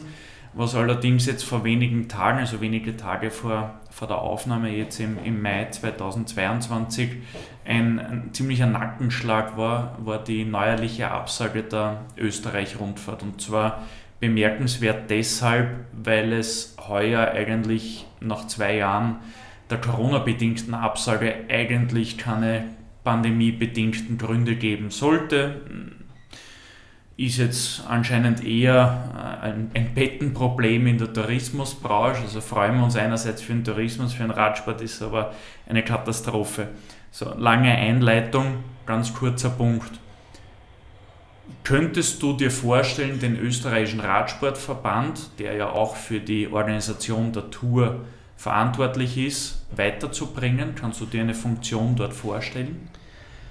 Eher nicht aus der Erfahrung, dass ich kein Vereins- und kein Verbandsmensch bin. Also ich habe sogar einen eigenen Verein gehabt, wo aber nur ich selber gefahren bin. Äh, ich war auch äh, einige Jahre lang äh, Sprecher im österreichischen Radsportverband, also Fahrersprecher. Und vielleicht war das auch der Grund, weil ich da halt die Möglichkeit gehabt habe, bei diversen Sitzungen dabei zu sein. Äh, ich kann mich jetzt nicht unbedingt erinnern, dass ich große Dinge durchgesetzt hätte oder neu gebracht hätte, aber es war was definitiv passiert ist, dass in der Zeit nicht viel Schwachsinn passiert ist, weil einfach eine andere Gesprächskultur da war äh, und ich andere Dinge mitbekommen habe, wo, wo man gleich einmal gegensteuern konnte, dass das so nicht funktioniert. Ich war der einzige Praktiker in dem ganzen, äh, in der Runde und ich sage mal so diese persönlichen äh, Befindlichkeiten, die halt sehr oft, und da kann man gar nicht wirklich böse sein, bei äh, ehrenamtlichen Funktionären, und die meisten sind ehrenamtlich und haben da wirklich viel Zeit, Energie und viel positive Sachen auch hinein, dass die dann vielleicht äh, irgendwie äh, selbstgesteuert oder für ihren Verein oder für ihr Bundesland oder wo sie auch immer herkommen oder wen sie da vertreten, ähm, halt äh, Argumente durchprügelt, äh, die nicht unbedingt dem Radsport dienen, sondern halt nur lokalen oder persönlichen Interessen. Äh, das habe ich damals ein bisschen, bisschen flach halten können, weil sie das gar nicht getraut haben, so zu, diskutieren. Und darum hat mich da irgendwie die Freude verlassen, in solchen Gremien wirklich aktiv mitzutun. Der österreichische Radsportverband, dem bin ich sehr viel dankbar, weil speziell bei Straßen, also im Straßenkader war ich auf Unmengen Trainingslager und da ist sehr viel passiert. Andererseits, äh, ich glaube, es gibt keinen, äh, der den österreichischen Radsportverband dermaßen über die Förderungen äh, ja, nach vorne gebracht hat, weil ich habe zwölf Jahre lang WM und EM-Medaillen gebracht und das ist genau das, was wirklich Förderungen bringt. Also das, was der Radsportverband in mich investiert hat, habe ich ihm ein Vielfaches zurückgegeben. Also ich bin dem Verband nicht schuldig habe jetzt 25 Jahre fast nichts mit dem Verband zu tun gehabt, obwohl ich am Anfang war, äh, ja, na, durch Adidas waren wir noch der Ausrüster. Äh, und äh, jetzt durch äh, mein neues Unternehmen, ich hier wieder stark am Radsport dran bin. Es hat auch schon ein erstes Gespräch mit dem Verbandspräsidenten gegeben, den ich auch seit ewigen Zeiten ja kenne. Sehr gutes Gespräch mit gleich sehr vielen Ideen von beiden Seiten. Aber dann ist nichts mehr gekommen. Jetzt wissen wir auch warum, weil da halt momentan einige Dinge, und es geht ja nicht nur um die Österreich-Umfahrt, es laufen ein paar andere Dinge auch noch eben Stadien und ja jetzt Vorwürfe, die jetzt, auf die ich gar nicht eingehen möchte, da jetzt äh, ja, viele Baustellen zu schließen sind und äh, wenig wahrscheinlich passieren kann, das wirklich den Radsport nach vorne bringt. Ich hoffe, dass es passiert. Äh, es wird daran gearbeitet, äh, dass es ein Konzept gibt für die zukünftige Radrennbahn. Also einerseits ein kurzfristiges Konzept, dass man mal überhaupt eine transportable Bahn, vielleicht eine Traglufthalle irgendwo in den nächsten ein, zwei Jahren bekommen, aber auch für die Zukunft dann ein nachhaltiges Konzept, wo einfach um so etwas bewirtschaften äh, zu können und auch wirklich äh, nicht nur mit Zuschauern, sondern vor allem mit Radrennfahrern zu befüllen, bedarf es viel rundherum und eine ganz andere Herangehensweise wie früher. Daran wird auch gearbeitet. Äh, aber ob jetzt wirklich äh, der Fokus drauf ist und ob wirklich auch die richtigen Leute da mitarbeiten, äh, die das professionell handhaben können, weiß ich nicht, will ich auch nicht beurteilen. Äh, also ich äh, habe jetzt wieder mehr Kontakt zum Radverband, aber es ist halt teilweise ein Kommunikationsproblem, wie es fast überall in diesen Themen aufgetaucht ist. Äh, der Radsportverband hat nichts gewusst, dass die Halle weggerissen wird. Jetzt bei der Österreich-Rundfahrt haben die, die äh, verantwortlichen Landes Präsidenten nichts gewusst davon, dass überhaupt äh, ja, irgendwelche Etappen bei ihnen geplant sind oder die Rundfahrt überhaupt oder äh, die Vereine haben nichts von der Absage gewusst und äh, waren aber immer bereit mitzutun. Äh, ja, es, es an irgendetwas scheitert, das ich jetzt gar nicht genau beurteilen möchte, aber das sind Energien, äh, die mich nicht weiterbringen äh, und darum bin ich momentan nicht wirklich motiviert, äh, jetzt direkt für den Radsportverband etwas zu tun. Ich bin sehr motiviert, äh, mit dem Radsportverband zusammenzuarbeiten, äh, weil es einfach ein gegenseitiges Interesse gibt mit dem, was ich anbieten kann und was der Radsportverband anbieten kann, dass man eine Win-Win-Situation macht. Derzeit ist da ein bisschen die Luft draußen, weil es einfach andere Dinge gibt und ich, ich werde wieder Versuche starten, wenn sich das Ganze beruhigt hat. Ich bin aber nicht der Typ, äh, der in solchen Strukturen wirklich sehr guten Input äh, an der Sache selber bringen kann, weil da eine ganz andere Herangehensweise habe, äh, als dort üblich ist. Roland, du hast jetzt ein paar Mal wieder erwähnt, den Abriss des Feritusiker Stadions. Persönliche Frage, hast du ein Souvenir gesichert beim Abriss? ja, das ist, äh, Radsportverband äh, hat äh, ja, ein Abschiedsrennen veranstaltet und das war's. Ich habe gesagt, da muss man mehr draus machen. Ich habe zuerst einmal mit dem Verband Kontakt aufgenommen, habe ihm einige Ideen, die ich auch dann umgesetzt habe, präsentiert und gesagt, wollt ihr da Schirmherr sein, wollt ihr da irgendwie noch was beitragen dazu, wollt ihr da irgendwie profitieren, war kein Interesse, dann habe ich das gemacht, war in allen möglichen Medien. So, dieses Thema war, ich durfte äh, eben also, äh, ja, durchaus erfolgreichster, äh, um nicht zu sagen einziger Weltmeister, stimmt nicht, der Franz Stocher. Äh, es gibt einen zweiten Radweltmeister auf der Bahn, äh, der einige Jahre später das Punkterennen gewonnen hat. Es äh, wurde mir quasi gestattet von der Abbruchfirma der Stadt Wien, dort noch eine letzte Runde zu fahren, bevor die Bahn wirklich abgerissen wird oder abgetragen wird und habe dort ein paar Medien dazu eingeladen und äh, auch den Karl Igel und habe dann noch äh, ja, eine Glocke, da sind wir die letzte Runde einläutet, organisiert und habe dann eine Kreissäge mitgehabt, wo ich dann nach dieser letzten Runde mir ein Stück aus der Bahn geschnitten habe. Äh, ja, äh, diese Bahn zu demontieren ist nicht so einfach. Das heißt, das war für die Kameras. Ein paar Tage später ist das Ganze abmontiert worden und mir wurde versprochen, so das Herzstück, das ist so ähnlich wie äh, beim Happel-Stadion eben der Rasen verkauft wurde oder Wembley-Stadion und so weiter. Das hat es schon mehrfach gegeben, ist nichts Neues. Und da gibt es halt die große Fläche oder es gibt ein Herzstück davon. Beim Fußball wäre es die Mittelauflage oder Elfmeterpunkt oder sowas. Dort ist einfach die Ziellinie und die unteren Linien, wo einfach die Messlinie ist, die Sprinterlinie, die 250 Meter und die Nullmarkierung drauf ist. Aus dem wollte ich eine Truhe bauen, die ich dann auch dem Radsport wieder zur Verfügung stehe, stelle, so quasi als Wanderpokal. Der, der den Nachwuchs am meisten und am längsten fördert, der bekommt diese Truhe zusätzlich noch als Symbol. Vom Weltmeister gefertigt, weil ich mit äh, meiner Freundin gemeinsam äh, sind, sind wir Hobbytischler, wir machen da sehr viele Dinge. Ja, und diese, dieses Stück ist dann plötzlich verschwunden gewesen mit allen anderen Grundlinien. Äh, und es sind nur mehr Teile, die weiter oben auf der Bahn waren. Also die Steherlinie, die ganz weit oben ist, äh, die gibt es noch. Und äh, ich habe mir jetzt einmal einen Tisch gebaut äh, und äh, den gibt es in meiner Zweitwohnung in Kärnten. Äh, das ist sehr, ein sehr gelungenes Stück äh, geworden. Also ich habe ein Souvenir, äh, das ist ein Teil knapp vor der Ziellinie, den ich mir da gesichert habe. Was aus, dieser, ja, aus diesem Herzstück geworden ist, kann ich ahnen. Ich glaube es zu wissen und es wird in den nächsten Jahren vielleicht wieder irgendwo einmal auftauchen oder es wird vielleicht irgendwas passieren. Aber es gibt einige Wogen, die noch zu glätten sind. Ja, war, war eine mediale Geschichte, äh, die vielleicht für mich gar nicht so schlecht war, aber ähm, ja, für den Radsport wieder ja, eher ein bisschen eine mühsame Geschichte, weil man da wesentlich mehr daraus machen hätte können. So, jetzt runden wir mit dieser, ich finde es trotzdem eine sehr ehrenvolle Geschichte und ich hoffe, diese Truhe wird es irgendwann nochmal geben. Ich hoffe auch, ja. Vor allem auch ähm, als Belohnung oder als Preis für, du hast das genannt, äh, engagierte Nachwuchsprojekte, glaube ich. Genau, also, ah, also das, das, das wäre mein Plan, ob es das irgendwann einmal gibt, äh, wäre einfach einmal was anderes, dass ein Sponsor auch ein äh, quasi Ehrensymbol äh, mit wirklicher Wertigkeit bekommt, äh, dafür, dass er etwas tut. Und äh, ja, ist glaube ich auch medial ganz gut zu verwerten und äh, würde dann hundertprozentig dem Nachwuchs im Radsport zu, äh, zugutekommen.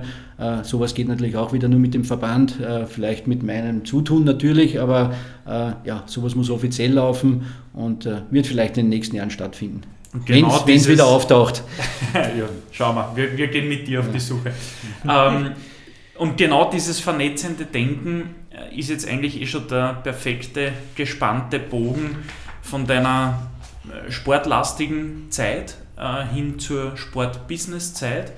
Wir reden da vom Jahr 1996. Du hast äh, bei der Steher Europameisterschaft mit über 30 Jahren zu deinem Karriereabschluss noch einmal Prost geholt, hast aber im selben Jahr begonnen, ein Fernstudium zu absolvieren, nämlich in Werbung und Verkauf. Hast es zwar nicht abgeschlossen, aber der nicht erfolgte Abschluss hat einen guten Grund. Du hast nämlich eine Möglichkeit bekommen, beim Weltkonzern Adidas äh, zu starten. Klingt alles nach einem wilden Jahr, oder? Das war ein sehr außergewöhnliches Jahr. Ähm, einerseits ähm, war es so, dass äh, ich äh, das Jahr vorher bei einem Verein gefahren bin, wo es keinen wirklich einvernehmlichen Abschied gegeben hat. Also das war von Vereinsseite aus nicht sehr in Ordnung. Äh, worauf ich beschlossen habe, mir keinen neuen Verein zu suchen, denn damals hat es auch Ablösesumme gegeben. Das, war die klare Summe von 50.000 Schilling, die ein Verein dem nächsten für einen mehr oder weniger Profifahrer zu bezahlen hat äh, als Ablöse, egal wie lang der gefahren ist und wie auch immer. Und äh, da gab es die Möglichkeit, äh, wenn äh, der Fahrer ein halbes Jahr nicht fährt, dann wird das auf 10% reduziert. Worauf ich gesagt habe, das ist ohnehin mein letztes Jahr. Ich habe schon zwei Jahre vorher gewusst, wann ich aufhöre. Hat auch mit Verlängerungszeiträumen mit dem österreichischen Bundesheer etwas zu tun gehabt. Also ich habe schon eine sehr langfristige Planung gehabt und habe gesagt, okay, dann aktiviere ich meinen eigenen Verein, den es nach wie vor noch gegeben hat, wieder und fahre bei meinem eigenen Verein. Äh, weil es hat damals genau in dem Jahr die Möglichkeit gegeben, äh, dass erstmals nicht lizenzierte Fahrer, also das sind die, die diese Marathons fahren, die Marathons sind damals gerade aufgekommen, die waren gerade höchst in Mode, gegen lizenzierte Fahrer fahren durften. Denn wenn du als lizenzierter Fahrer gegen Hobbyfahrer vorher gefahren bist, dann bist du äh, ja, gesperrt worden.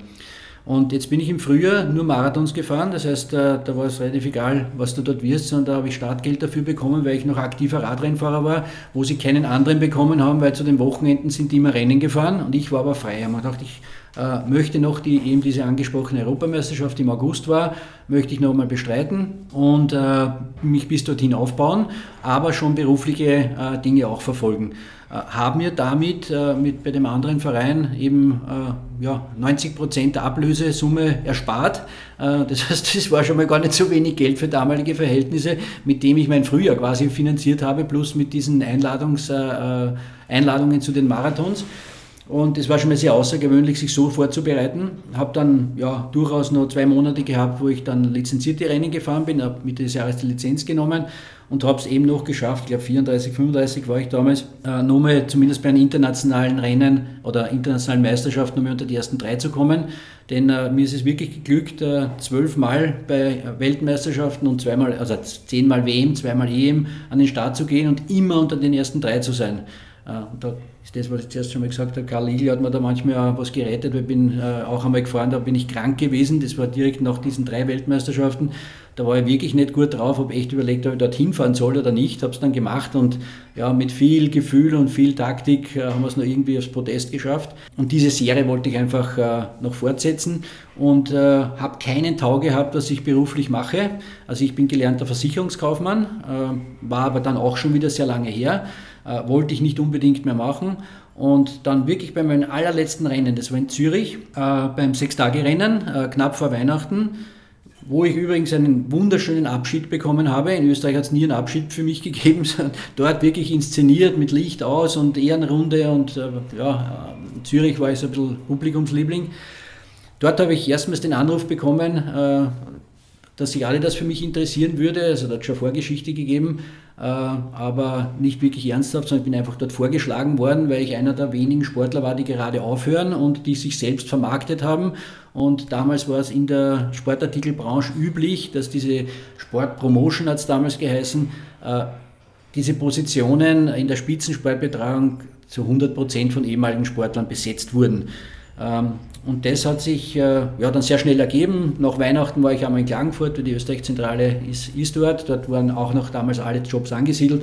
Und am 2. Jänner habe ich den Job angetreten. Also das ist sehr, sehr schnell gegangen. Ich wollte mir in Wahrheit eine Auszeit nehmen.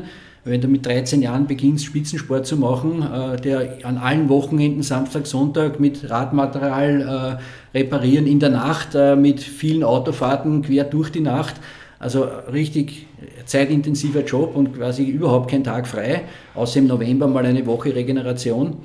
Dann ist vielleicht nicht schlecht, mit 34 einmal ein, zwei Monate herauszunehmen, aber genau das Gegenteil war ein voller Marketingjob, äh, wo du auf dich allein gestellt bist. Äh, und was waren genau deine Aufgabengebiete dann bei Adidas? Äh, damals hat es geheißen, Leiter Sportpromotion, zwei Mitarbeiter in Klagenfurt und ich war dafür verantwortlich, damals noch wirklich quer durch alle Sportarten. Adidas hat ja Produkte wirklich fast in allen Sportarten, gibt es kaum Ausnahmen. Ähm, einfach die Spitzensportbetreuung zu machen. Und da wir damals noch Generalausrüster des österreichischen Olympischen Komitees waren, haben wir auch sehr, sehr viele Verbände gehabt, die auch von Adidas ausgerüstet wurden, äh, um eben beim Olympischen Spielen dann wirklich Komplettausrüster zu sein und äh, hier einfach die Ausrüstungen zu machen und das Sportsmarketing äh, zu machen. Quer durch alle Sportarten. Hochinteressanter Job. Zu damaligen Zeiten aber sehr intensiv mit sehr vielen Abendveranstaltungen unter der Woche, aber auch sehr vielen Sportveranstaltungen am Wochenende. Also hochintensiver Job, äh, wo ich dann auch teilweise meine Familie mit dabei gehabt habe, damit ich sie überhaupt sehe. Für meinen Sohn damals sehr interessant. Der ist wirklich quer durch die Sportwelt aufgewachsen, hat sich in allen Sportarten ausgekannt, hat die ganzen Athleten persönlich gekannt ist dann aber mit vier Jahren schon zum Fußball gekommen und auch dabei geblieben. Ähm, also sehr viele Vorteile, hochinteressanter Job, aber sehr intensiv. Und äh, ja, der hat sich halt dann äh, in den 25 Jahren, äh, war immer noch derselbe Job, nur von den Inhalten völlig geändert, weil es halt immer mehr Richtung Marketing abgedriftet ist und weniger Spitzensportbetreuung und halt auch ja, äh, Österreich als kleines Land äh, da eher überbleibt in der weltweiten Strategie, dass sich halt immer mehr äh, das, das Thema der Spitzensportbetreuung auf die großen Länder, die großen Verbände, die großen Athleten fokussiert und die, da ist halt Österreich nicht wirklich vorne dabei, bis auf einige Ausnahmen, die aber dann auch internationale Verträge haben. Ja, betrifft jetzt die letzten Jahre, wenn ich das richtig beobachtet habe, nicht nur die Spitzensportbetreuung, sondern das Marketing in Österreich generell. Ihr habt äh, als Adidas jahrzehntelang den Eskarabit ausgestattet, ähm, habt äh, immer wieder Spitzensportler, wie du gesagt hast, gehabt, auch, auch richtig große Namen im Fußball. Das ist die letzten Jahre eigentlich äh, komplett äh, zurückgeschrumpft worden. Äh, mit dem genau. Anfang vom internationalen Headquarter. Rapid habt ihr mittlerweile nicht mehr. Das Einzige, was geblieben ist, ich sage noch immer ihr, weil deine Zeit bei Adidas ist ja noch nicht so lange her und da haben wir uns auch kennengelernt. Aber äh, mittlerweile hat Adidas ja als großes Event oder als Aushängeschild nur noch den Wien-Marathon in Österreich. Ja, es gibt schon ein paar andere Dinge, die auch laufen. Also was ich, den österreichischen Ligaball gibt es nach wie vor, den gibt es noch gar nicht so lang. Äh, eben, es war bis jetzt oder bis damals ja noch das Thema, dass äh, nur große äh, Ligen äh, äh, ja, einen Ligaball gehabt haben.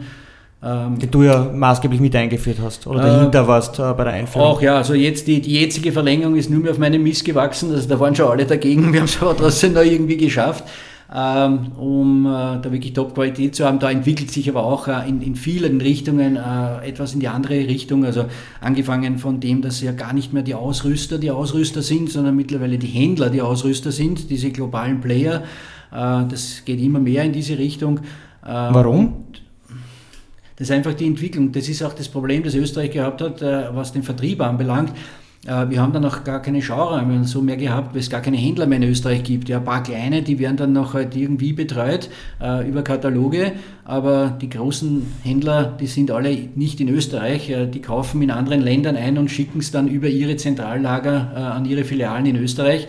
Ähm, und darum braucht es hier auch keinen Vertrieb und nicht mehr das ganz große Marketing und die Spitzensportbetreuung eben in Ermangelung, äh, dass wir halt keine wirklichen Global Players hier haben oder kein Global Player sind in vielen Sportarten, ähm, ja, wird es halt äh, zurückgeschraubt, um sich als Konzern natürlich die ganz Großen, die immer teurer werden, auch leisten zu können.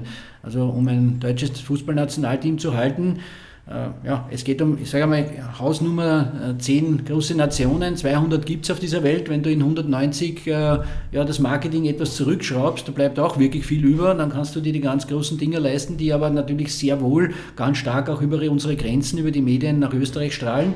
Egal, ob das jetzt ein Bayern München Real Madrid ist oder immer ein deutsches Nationalteam äh, oder ein äh, Messi, äh, der wird in Österreich auch registriert und meistens wahrscheinlich auch äh, bei den, beim Zielpublikum äh, noch mehr Interesse erzeugt als auch ein äh, hiesiger großer Verein.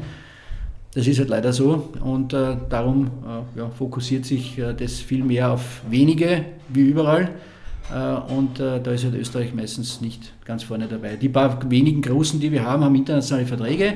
Ich denke da jetzt ja, Tennis oder Fußball, da gibt es ein Alaba, da hat es früher mal einen Melzer gegeben, jetzt gibt es einen Dominik Thiem.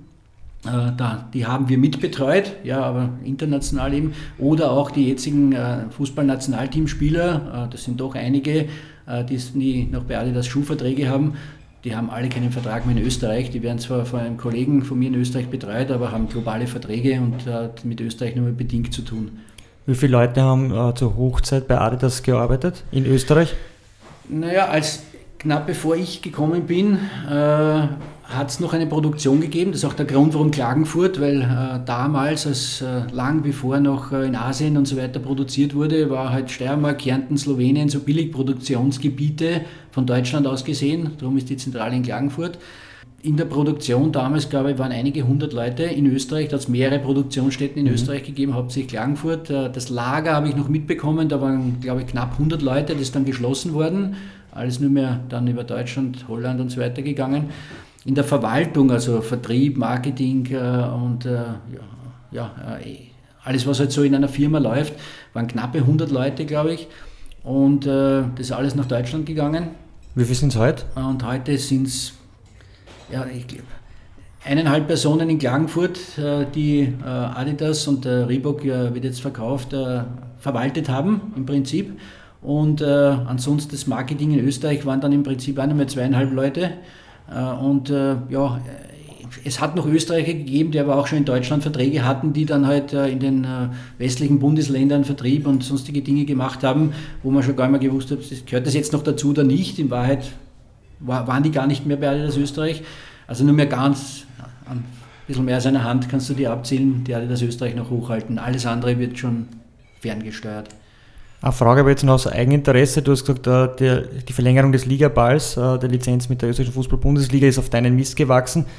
Die letzte, ja. Die letzte. Ähm, das heißt, äh, nach dieser Lizenzperiode wird sich die Liga möglicherweise um einen neuen, also wenn man einen, einen Ligaball-Ausstatter haben will, um einen neuen Ausstatter kümmern müssen. Die Situation ist eine ganz andere. andere. Als die, der Ligaball von der Liga erstmals ausgeschrieben wurde, vor vielen Jahren, waren wir die Einzigen, die ein Angebot gestellt haben. Alle anderen haben nicht einmal reagiert darauf. Das war völlig uninteressant. Das heißt, da haben wir schon mal einen Schritt nach vorne gemacht und mittlerweile eben durch Ausrüster, die ja keine Ausrüster mehr sind, eben Händler, gibt's und, und mittlerweile auch einige Produzenten, die jetzt auch schon Bälle produzieren, die man gut spielen kann. Das war eine Zeit lang wirklich äh, ja, Adidas, dann hat es noch ein, zwei andere gegeben äh, und der Rest war wirklich weit dahinter, was die Qualität anbelangt. Das hat sich auch sehr stark geändert. Mittlerweile gibt es ja viele Anbieter, die qualitativ sehr hochwertige Bälle spielen.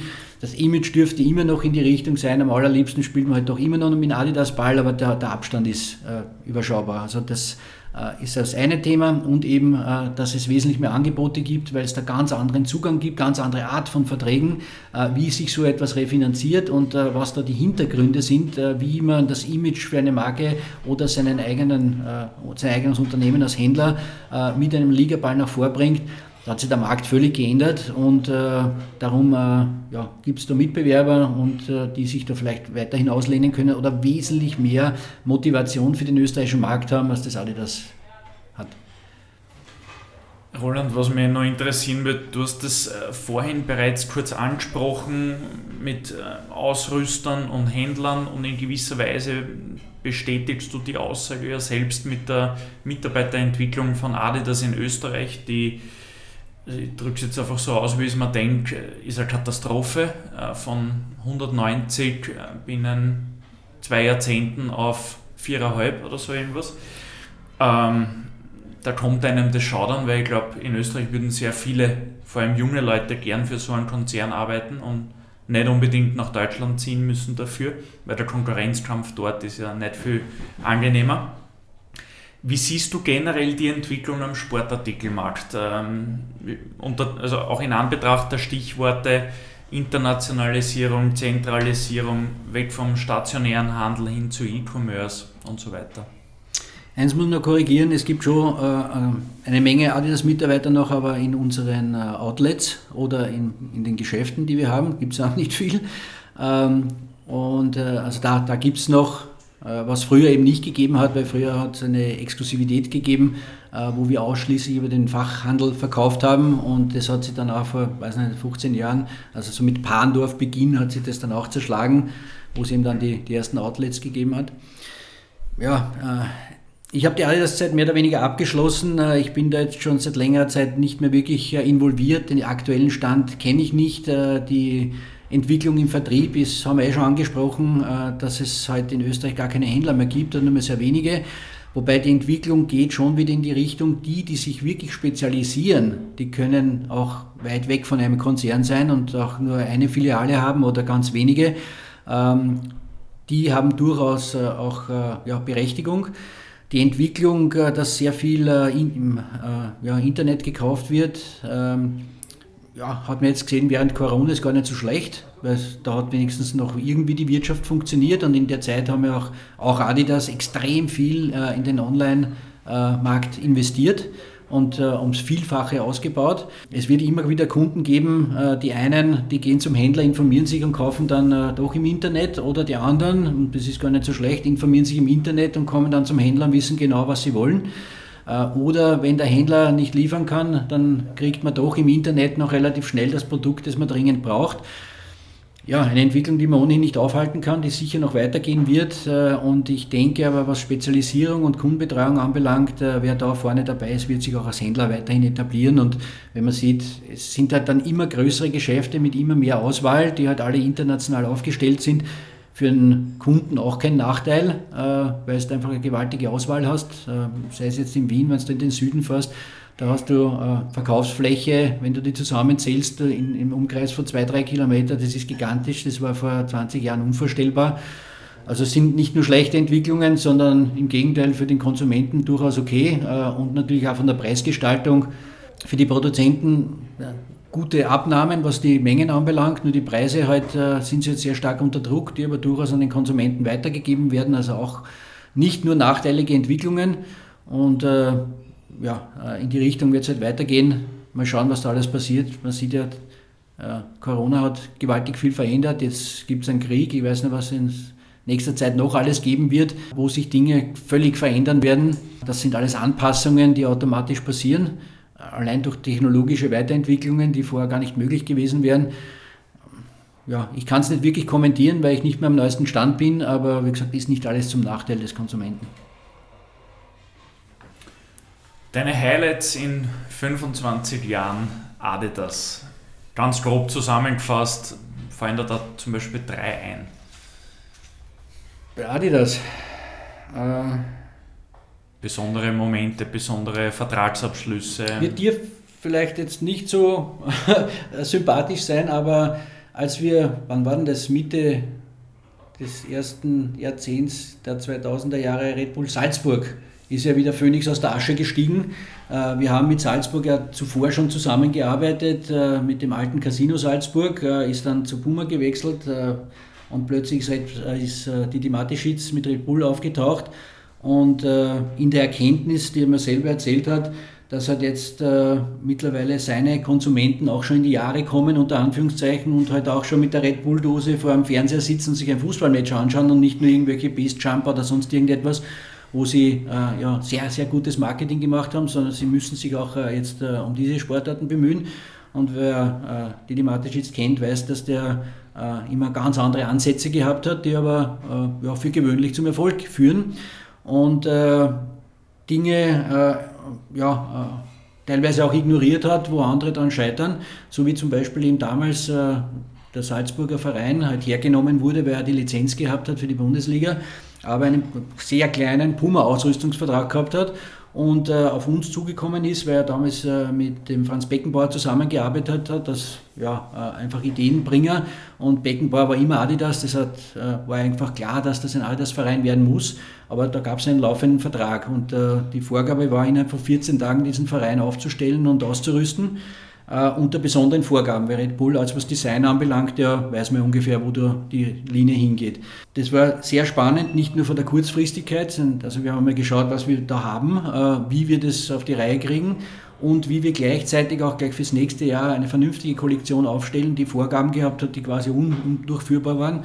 Aber wenn man sich ans erste Trikot erinnert, dann war dieses Bull-Logo rund um die Brust herum, also weit größer als jemals Transfermaschinen auf dieser Welt aufdrucken können. Ich glaube, die sind nur 47 cm oder so breit und sowas kannst du gar nicht machen, außer in einem völlig anderen Produktionsverfahren, in dem du den Stoff von Haus aus bedruckst und dann zusammenschneiderst. Das kann man für Bayern München oder Real Madrid machen in der Adidas-Welt, aber nicht für einen österreichischen Fußballverein. Äh, mittlerweile ist es anders, aber damals war es ein kleiner österreichischer Fußballverein. Das auf die Reihe zu kriegen, äh, bei Adidas intern, dass da jetzt ganz was anderes dahinter ist und dass die sehr wohl das zu tun haben oder zu, machen möchten, äh, war für unsere globale Abteilung natürlich auch ja, was, einmal, was ganz Neues, was direkt den Vorstandsbeschluss und so weiter braucht. Und äh, vor allem hat es dann ein Gerichtsverfahren gegeben, bei Puma hat es auch nicht gefallen lassen, obwohl es nur ein kleiner Vertrag war. Und wir haben uns das dann geschafft, den Big Boss von Adidas, den Big Boss von Puma und den Didi Mateschitz in Herzogenaurach, also wo Adidas und Puma ihre Zentralen in Deutschland haben, in der Nähe von Nürnberg, zusammenzubringen, um dort wirklich auf höchster Ebene eine Einigung zu finden. Äh, die dann so gelautet hat, dass wir diesen kleinen, völlig unnötigen Fußballverein bekommen, aber Puma bekommt das Toro Rosso Formel 1, das zweite Team, äh, weil die damals halt sehr auf Lifestyle unterwegs waren und durften dort mit äh, Autorrennschuhen und sonstigen Lifestyle-Teilen das Toro Rosso-Team ausrüsten, äh, was für Puma eine coole Sache war, weil da wären sie sonst nie hineingekommen und der Fußballverein war in Wahrheit egal. Also da hat es wirklich äh, sehr viele Dinge gegeben, die alle gleichzeitig passieren mussten. Die sind bei der ersten, äh, beim Ampfiff äh, der Liga äh, mit vernünftigen Trikots hinausgelaufen. Gleichzeitig hat es jemand auch das Thema gegeben, Red Bull war ja relativ schnell groß, also weit über die Grenzen hinaus und in dem Vertrag in Österreich drinnen war auch Leipzig. Also das war bei mir am Schreibtisch. Der Vertrag mit damals noch Mark Rahnstedt hat es nämlich nicht mehr geheißen, es war schon Leipzig. Es hat den äh, Vertrag gegeben äh, mit äh, den äh, Akademien und äh, äh, Partnervereinen, die es in Brasilien und in Ghana gegeben hat. Und wer schon einmal etwas nach Ghana geliefert hat, weiß, wie das abläuft, dass, dass dort auch Container wirklich ankommen. Ähm, und das Thema mit, mit dem Verein in New York, die ja einen völlig anderen Ligaablauf haben wie wir in Europa, sondern da gibt es einen Jahreskalender. Also da mussten wir die Trikots schon ein halbes Jahr vorher entwickeln, bevor ja, diese Themen überhaupt einmal in Katalogen oder so drinnen waren. Also das war auch wieder eine Herausforderung, alles intern mit der globalen Abteilung. Äh, Im Prinzip ist Red Bull entwickelt worden und dann ist Bayern München entwickelt worden und Real Madrid, um eben äh, den Vorgaben von Didi Mateschitz gerecht zu werden, dass alle Vereine gleich, gleich ausschauen sollen. Äh, aber das äh, als kleiner Österreicher zu machen, war, war durchaus eine Herausforderung. Also das waren so Dinge. Natürlich auch äh, das Rapid-Thema war immer eine Geschichte, erst mit dem Verein, glaube ich, im 99er Jahr zu bekommen und dann die Verlängerungen waren immer, ja, sind über Jahre gelaufen, also kaum hast du den Vertrag gehabt. Äh, die Verträge sind teilweise erst viel zu spät unterschrieben worden, aber schon gelebt gelebt worden und kaum war der Vertrag unterschrieben, haben wir schon den nächsten ausmachen müssen, obwohl eben Vertragslaufzeit zwischen drei und fünf Jahren da drinnen waren.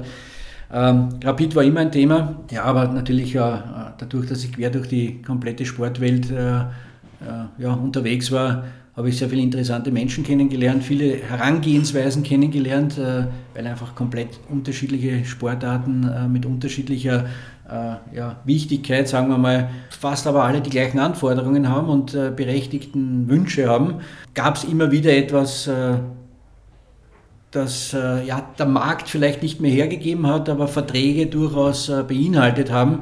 Äh, und alles, was in so großen Konzernen außer der Spur läuft, trotzdem auf die Reihe zu kriegen, das ist eine Herausforderung und das war spannend, haben wir meistens irgendwie geschafft im Team.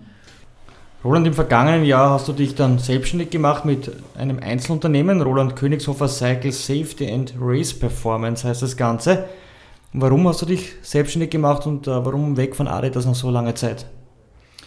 Ja, wie gesagt, es hat mich nicht mehr gebraucht. Äh, die ja, Personen, die meinen Job machen, also jetzt weltweit gesehen, äh, müssen nicht unbedingt mehr Spitzensportler sein, so wie es jahrzehntelang üblich war, äh, sondern können einen ganz anderen, anderen Zugang haben. Also das sind eher Studienabgänger, die einen bestimmten Bezug zum Sport haben und die Aufgaben, die man jetzt in diesem Job hat, wesentlich besser erfüllen können. Darum hat es mich einfach nicht mehr gebraucht und äh, wir haben eine Lösung gefunden, äh, das Ganze zu beenden. Natürlich mit 59 Jahren.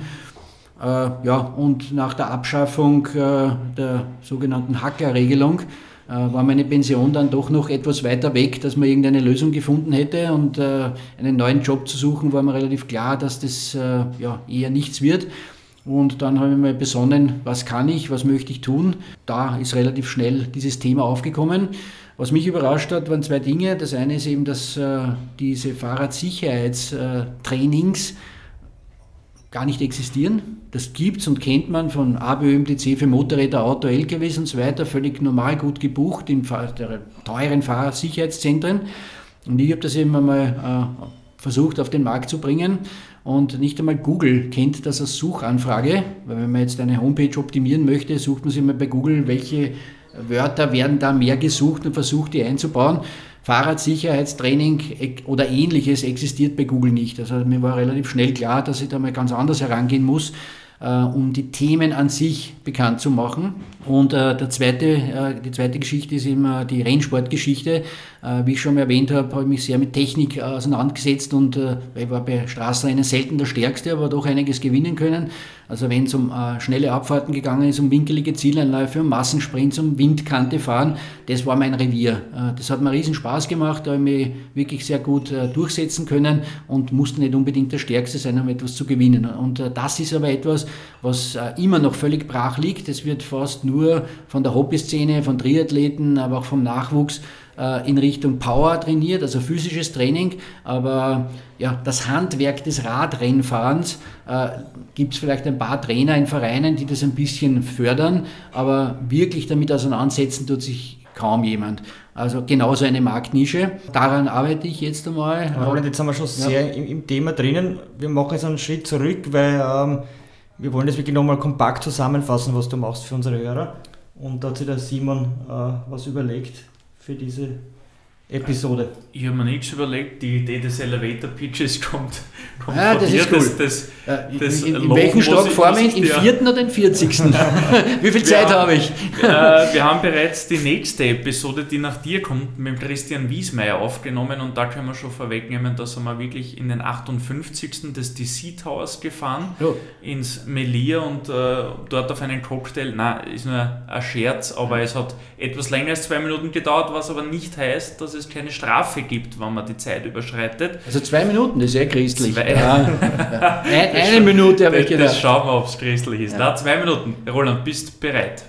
Aber, pff, ja, du Wie sagt man eigentlich beim Radfahren? Bei der Leichtathletik ist ja Ready, Set, Go. Gibt es sowas beim Radfahren auch? Oder ist da nur. Na, es hat einen sehr berühmten Starter gegeben, der immer nur geschrien hat, Fahrer an den Start. Das, das war so, das, da ist Adrenalin aufgekommen bei österreichischen Rennen und dann hat irgendwer geschossen oder losgesagt, hat die Fahne gehoben, da gibt es nichts Also Besseres. schießen können wir jetzt nicht, aber Ja. fahren, den, fahren den Start können wir, können wir sagen. Schießen kann nur einer, nämlich du, Roland. Schieß los, die zwei Minuten laufen.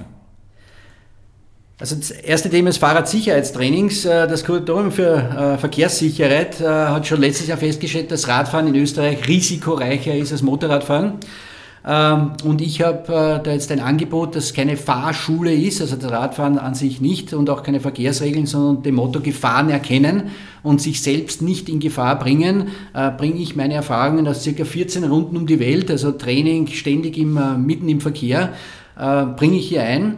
Und äh, ja, man kennt es ja von äh, den Mobilitätsclubs, äh, die äh, ähnliche Kurse für Motorräder, Autos und LKWs und so weiter anbieten, äh, dass das sehr notwendig ist, äh, aber es ist eben noch nicht bekannt. Äh, aber ich würde mal sagen, jeder sollte sich damit einmal auseinandersetzen und seine ähm, äh, Sensibilität äh, für diese Themen äh, einfach einmal schärfen und äh, ich kann ihm das sehr gut übermitteln.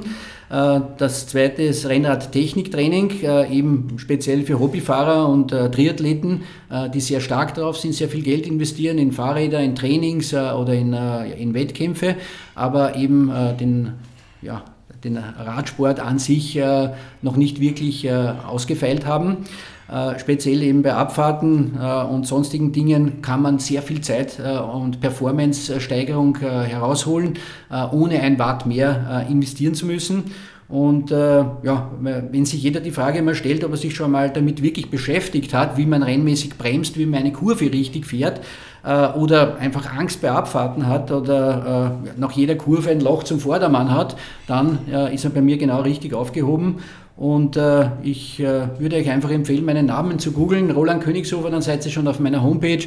Äh, ruft mich persönlich an, es wird niemand anderer abheben. Und ich mache euch sicherer äh, beim Radfahren, insbesondere bei den Sicherheitstrainings, aber auch bei den Techniktrainings. Ich mache euch schneller, ich mache euch erfolgreicher und ihr werdet wesentlich mehr Spaß haben beim Radfahren. Punktlandung. Zeitfahrkünste wie Bernhard Eisel. Oh ja, Zeitfahren war nicht meins, aber Den, den, den Elevator Pitch, ja, Punkt genau. Also ich glaube 5, 6 Sekunden was drüber, das ist absolut im das Zeitrahmen. geht noch. Gut. Zufrieden mit den ersten Monaten deiner Selbstständigkeit? Kannst du schon über erste abgeschlossene Projekte berichten? Es gibt natürlich auch schon Dinge, wo ich Geld bekomme. Das ist aber immer noch äh, wesentlich weniger, als ich investieren muss, obwohl meine Investitionen sich in Grenzen halten. Äh, Das Thema habe ich schon angesprochen. Ich bin mittlerweile schon sehr, sehr gut dabei, mich zu vernetzen. Äh, Die ersten Gespräche, ich sage mal, das, was ich gesehen habe, beginnt jetzt schon zu keimen und das bin ich jetzt am Pflegen.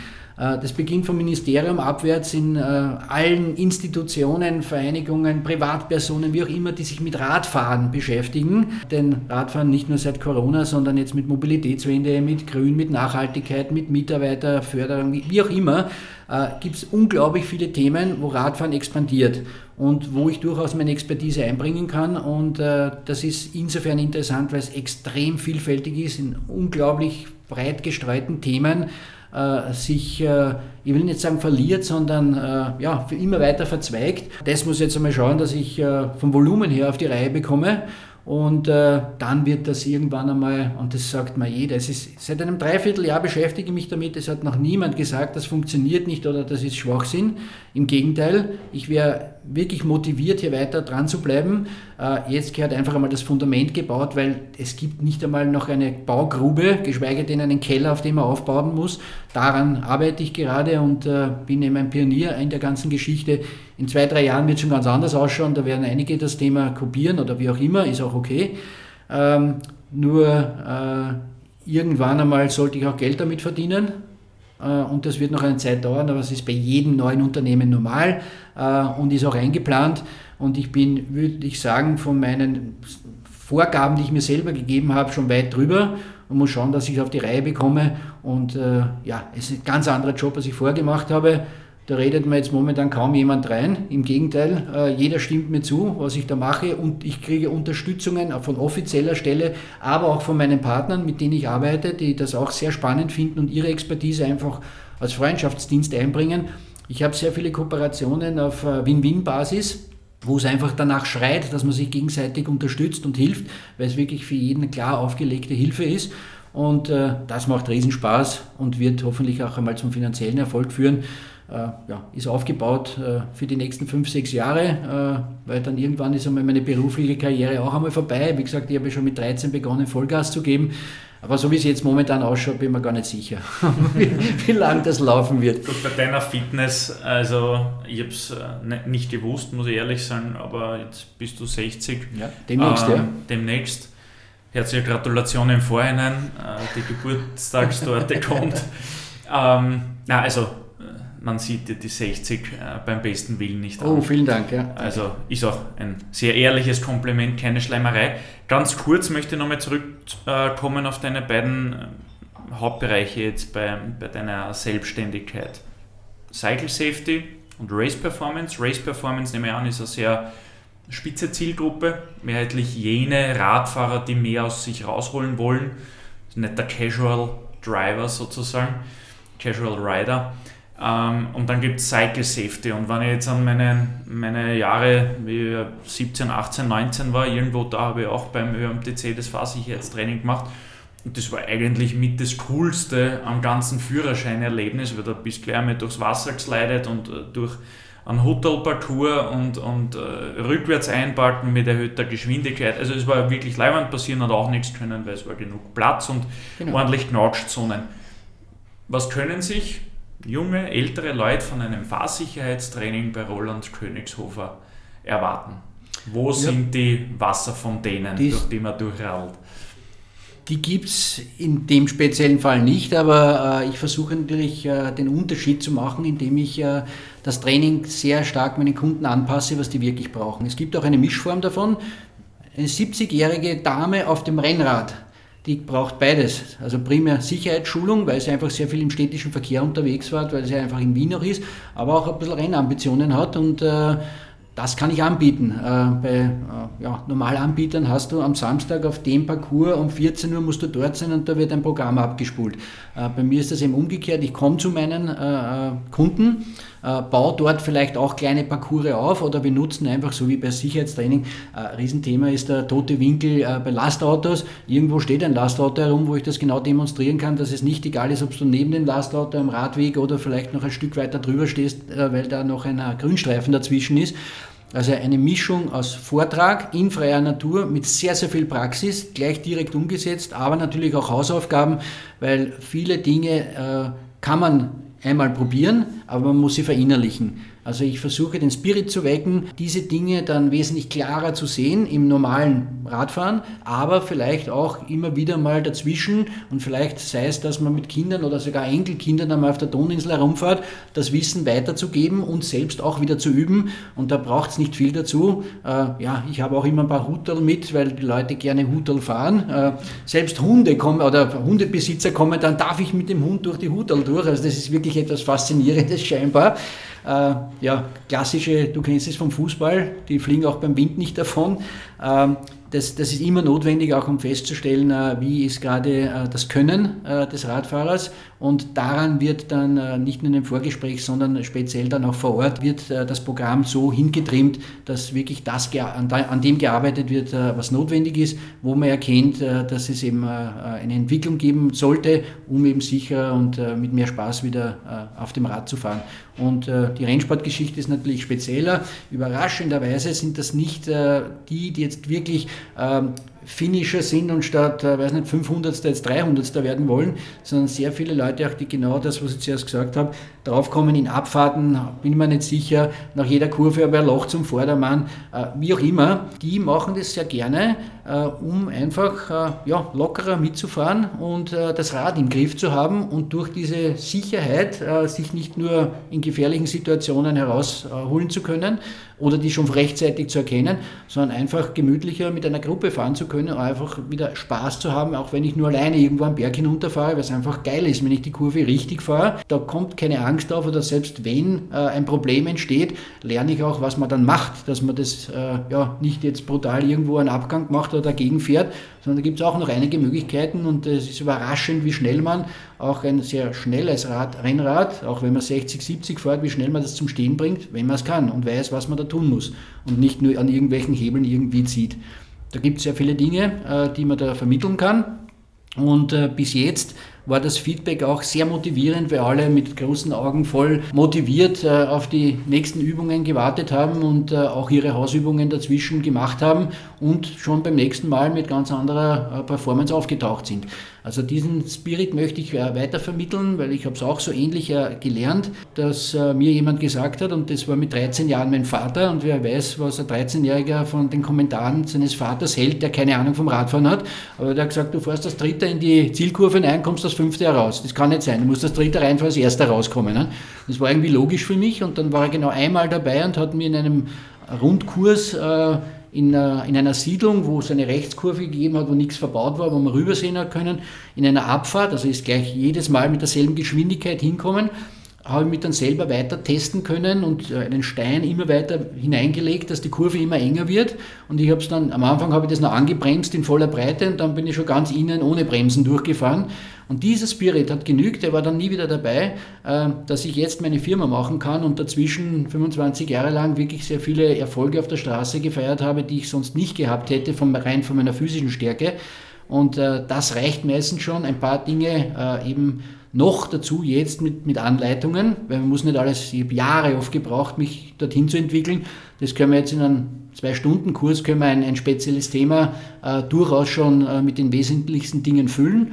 Nur muss man es halt dann üben, dass es auch verinnerlicht ist und auch in plötzlichen Notsituationen abrufbar.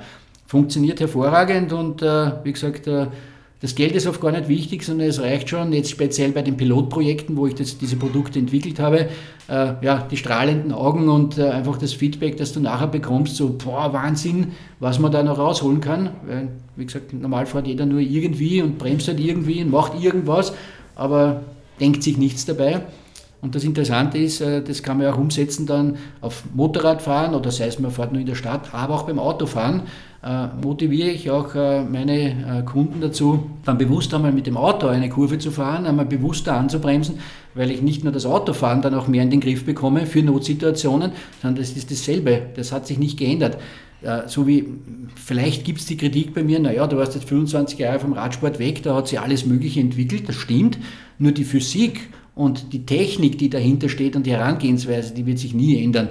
Oder ist sogar besser geworden. Jetzt mit Scheibenbremsen kannst du noch mehr an die Grenze gehen, weil das einfach auch im Regen viel besser funktioniert. Das habe ich nicht verlernt, habe mich jetzt wieder ein Dreivierteljahr äh, damit beschäftigt äh, und kann es selber vorzeigen. Also ich brauche nicht mehr stark sein, aber bergab ist völlig egal, brauchst nur das Gefühl. Das habe ich mir jetzt wieder halbwegs erarbeitet, nicht mehr in dem Niveau wie früher natürlich.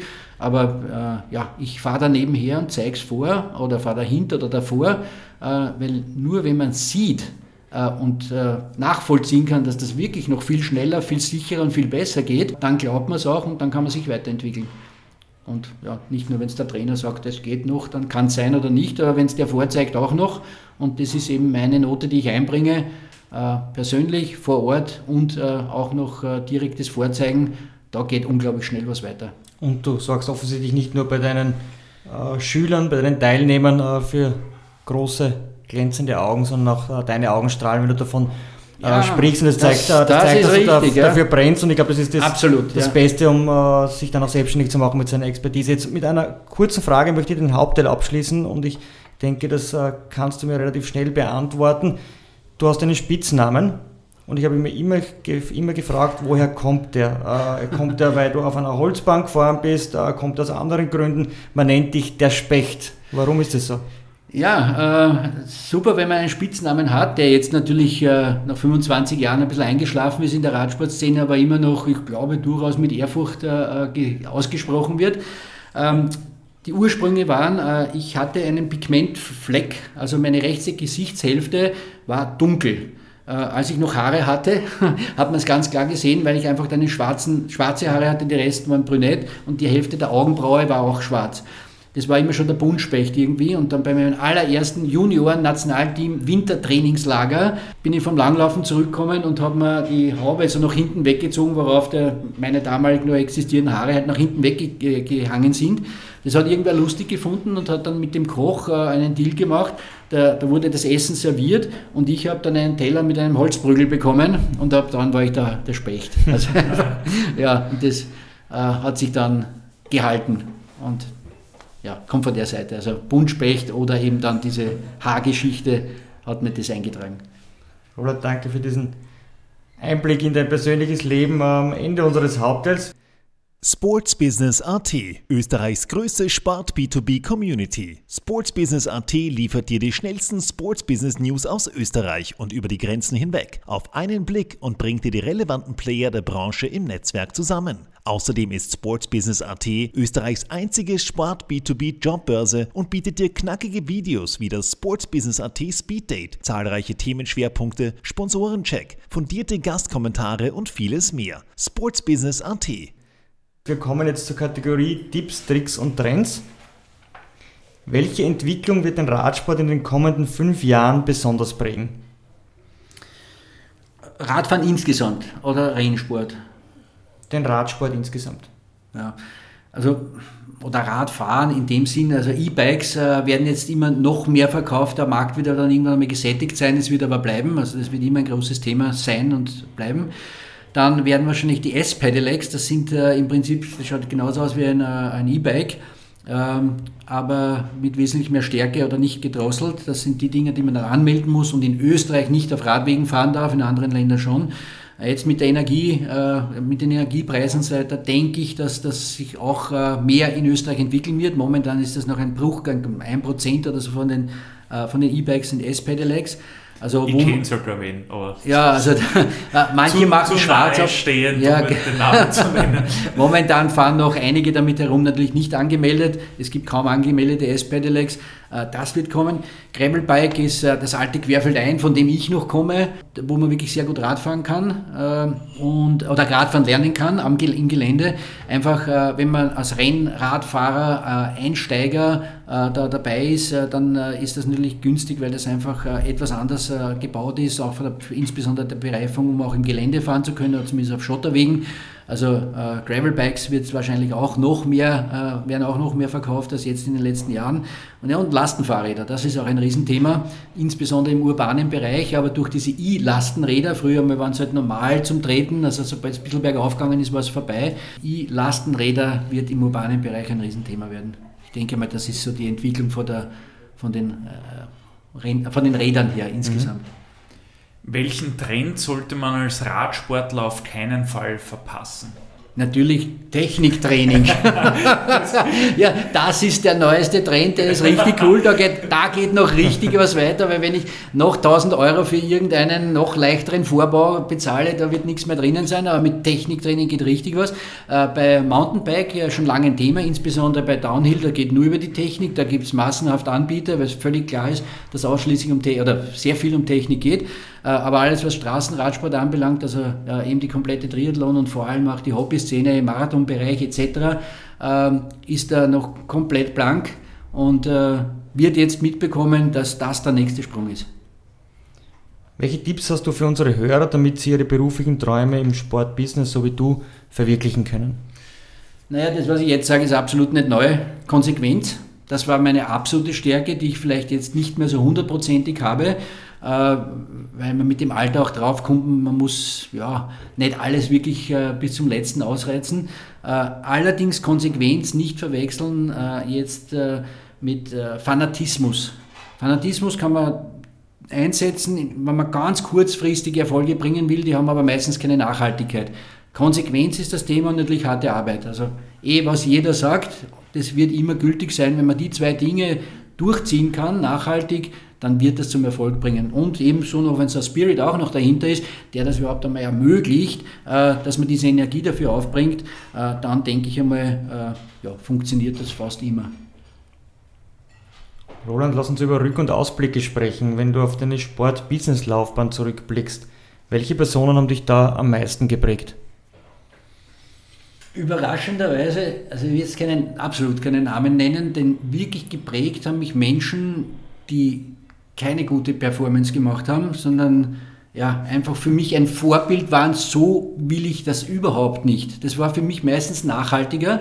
Ich habe natürlich äh, von vielen Personen, oder ich habe nie ein Vorbild gehabt. Ich habe von vielen ja, Radsportlern Details herausgesucht, wo man gedacht habe, der Ansatz ist gut.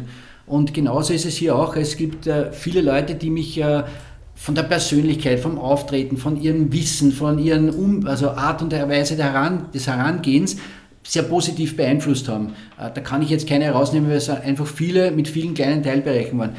Ich, mir würden aber ein paar Namen einfallen, wo ich mir denke, also so will ich ganz sicher nicht sein und das prägt, glaube ich, durchaus fast noch entscheidender, äh, wenn man, und ich bin, ich weiß nicht, ob ich mir jetzt auf die Schulter klopfe, ich bin leider businessmäßig gesehen ein Gutmensch. Und das kommt mir aber jetzt zugute, weil mich doch sehr viele Menschen aus 25 Jahren Adidas kennen oder vor 21 Jahren Radfahren. Ich kann schon noch einmal ein Schlitzohr sein und sagen wir jetzt beim Radfahren das Regelwerk bis an die Grenzen ausbeulen oder vielleicht neu definieren. Bin aber selten erwischt worden dabei oder äh, es, man wusste dann nicht so genau, wie man damit umgeht. Also das macht schon Spaß, im Sinne von Spaß. Da ist niemand verletzt worden oder sonst irgendetwas. Das, da, diesen Trend habe ich schon durchaus aber ich, es, es liegt mir völlig fern, jemanden über den Tisch zu ziehen oder Intrigen zu schmieden. Ich wüsste gar nicht, wie das geht.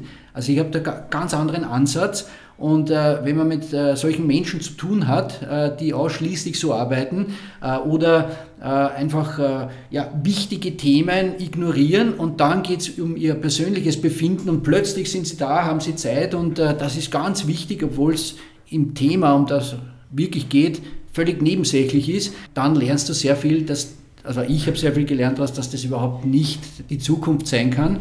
Das kann alles nur kurzfristige Erfolge bringen oder Fassade oder verschönern, aber langfristig äh, ja, habe ich so irgendwie das Gefühl, vielleicht äh, weiß ich nicht, aber äh, mit mir hat kaum jemand Probleme. Und wer mit mir Probleme hat, das hat mich früher fertig gemacht, weil warum kann der nicht mit mir? Und habe den Fehler immer bei mir gesucht, aber mittlerweile habe ich äh, das äh, ja, weiß nicht, einfach die Erfahrung, die Menschen, die mit mir nicht können, die haben selber ein Problem. Ich muss das nicht auf mich jetzt nehmen. Das, weil vielleicht kann ich ihn coachen oder auch nicht, oder äh, ich halte ihn weg von mir. Aber äh, aus dieser Erkenntnis habe ich, glaube ich, ein Umfeld äh, aufgebaut, in dem ich mich wohlfühle, mich immer in den Spiegel schauen kann und äh, wo Menschen sehr gerne mit mir zusammenarbeiten und auf mich vertrauen können, äh, dass das funktioniert oder wenn es einmal ein Nein gibt, dass das auch rechtzeitig kommt, äh, nachdem ich mich bemüht habe und einfach, es geht halt nicht, das auch kommuniziere. Das ist so mein, mein Zugang zu dem Thema.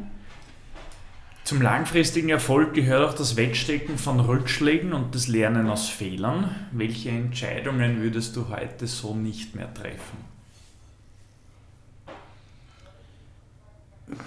es gibt kaum etwas, was ich wirklich bereue, außer Dinge, die ich vielleicht nicht gemacht habe. Die wären? Bitte? Die wären? Die wären. Ähm, und zwar der Ansatz, jetzt wieder bei Adidas, äh, als dieses Thema so, Job läuft aus, äh, solche Situationen habe ich schon sehr, sehr oft gehabt. Irgendetwas oder irgendjemand wirft einen großen Stein auf den Weg. Du kannst jetzt nicht mehr den gewohnten Weg gerade weitergehen, sonst würdest du zerschellen. Du kannst rechts vorbei, links vorbei, du kannst vielleicht mühsam oben drüber oder theoretisch kannst du nach unten durchgraben, aber es muss eine Entscheidung her. Und diese Entscheidung, auch wenn dieser Felsen die Katastrophe momentan ist, stellt sich teils sehr viel später als äh, Weggabelung heraus, die wesentlich besser ist, als wenn du deinen komfortablen Weg weitergegangen wärst. Wenn aber jetzt niemand diesen Felsen wirft, dann habe ich diesen notwendigen Weg manchmal nicht gemacht.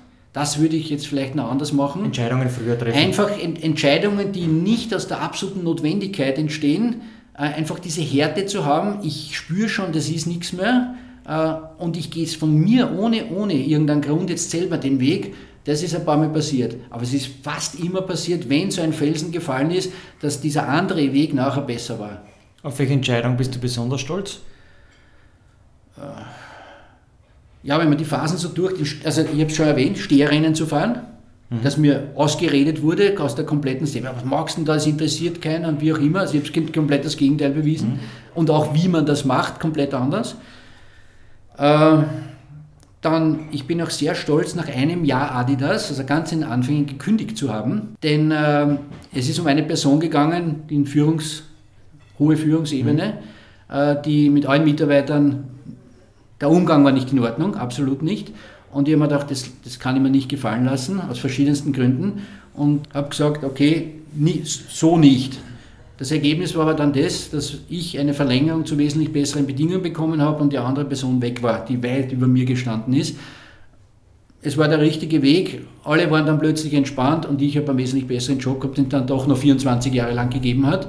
Also das war etwas in jungen Jahren, das kann auch nicht jeder nach einem Jahr Firmenzugehörigkeit so etwas durchziehen. Und ähm, ja, das ist eher fast, ein, ich weiß nicht, ist das wirklich ernst oder soll ich es lustig sagen? Ich weiß nicht, ob du dich erinnern kannst, die ACAP-Geschichte äh, bei den Ultras, bei Rapid, als, mhm. sie, äh, als sie ein Transparent äh, verunglimpft haben vor Adidas. Bestens in Erinnerung, aber erzähl du vielleicht ja. kurz die Geschichte. Ich glaube, die Hörer werden es nicht mehr so präsent haben wie wir zwei. Ja, also ich äh, bin meinen üblichen Rundgang bei einem Heimspiel im äh, damaligen Happelstadion noch ha, äh, Happelstadion gegangen. Hanabi, Hanabi, Entschuldigung, lauter Haas. Äh, Im alten Rapid-Stadion gegangen, äh, um zu schauen, ob äh, alles, was Adidas betrifft und dort aufgebaut ist, in Ordnung ist. Und plötzlich sehe ich hinter dem Tor, vor der Westtribüne, Uh, unser Transparent, uh, klassischer schwarzes Banner mit dem weißen Adidas-Schriftzug sollte dort sein und statt Adidas steht ACAP, also All Cops are Bastards. Uh, kann jetzt aber nicht sein. Und direkt neben mir eine ganze Menge von Polizisten, die es ja betrifft, in dem Fall diese Aussage. Und ich habe vorher mit jemandem, der mich auch gekannt hat, einer der leitenden Polizisten gesprochen. Sage, schau dir das einmal an. Ne? Wollt ihr da jetzt nichts dagegen machen? Nein, nein, nein, nein, wollen wir jetzt auf nicht, nein. Und ich hatte damals eine All-In-Akkreditierung, also ich durfte auch aufs Spielfeld. Da dachte das kann nicht sein. Bin dort hingegangen äh, und zwar, das ist aufgezogen worden. Äh, einer speziellen Technik direkt beim Einmarsch. Also das war nicht vor dem Spiel, sondern es war wirklich wie das Ganze, die, die, die Spielerpräsentation der, der Einmarsch war. Bin dort hingegangen, habe mir das einmal angeschaut, habe gesehen, äh, dass das einfach so Überwurffolien über unseren Transparent waren, nämlich zwei Stück. Äh, das eine war ein gefaktes Originaltransparent, das da drüber gelegen ist. Äh, schon, wie man wusste, die Ultras durften ja schon einen Tag vorher dort immer hinein, um aufzubauen. Das wurde dann weggezogen, denn die Ultras haben halt ihre Homepage, wo sie weltweit dann ihre Aktivitäten halt ja, äh, den, den, anderen Ultras übermitteln. Und wer halt da die coolste äh, Geschichte hat, der äh, ist halt da vorne dabei. Und die haben halt während dem Einmarsch, wo auch die Kameras dann drauf waren, das weggezogen und dann ist diese ACAP-Geschichte da gewesen und wie gesagt fast genauso ausgeschaut wie das Original. Und äh, das konnte man dann zwar auch wegziehen und es war ein sehr langes Transparent direkt hinter dem Tor.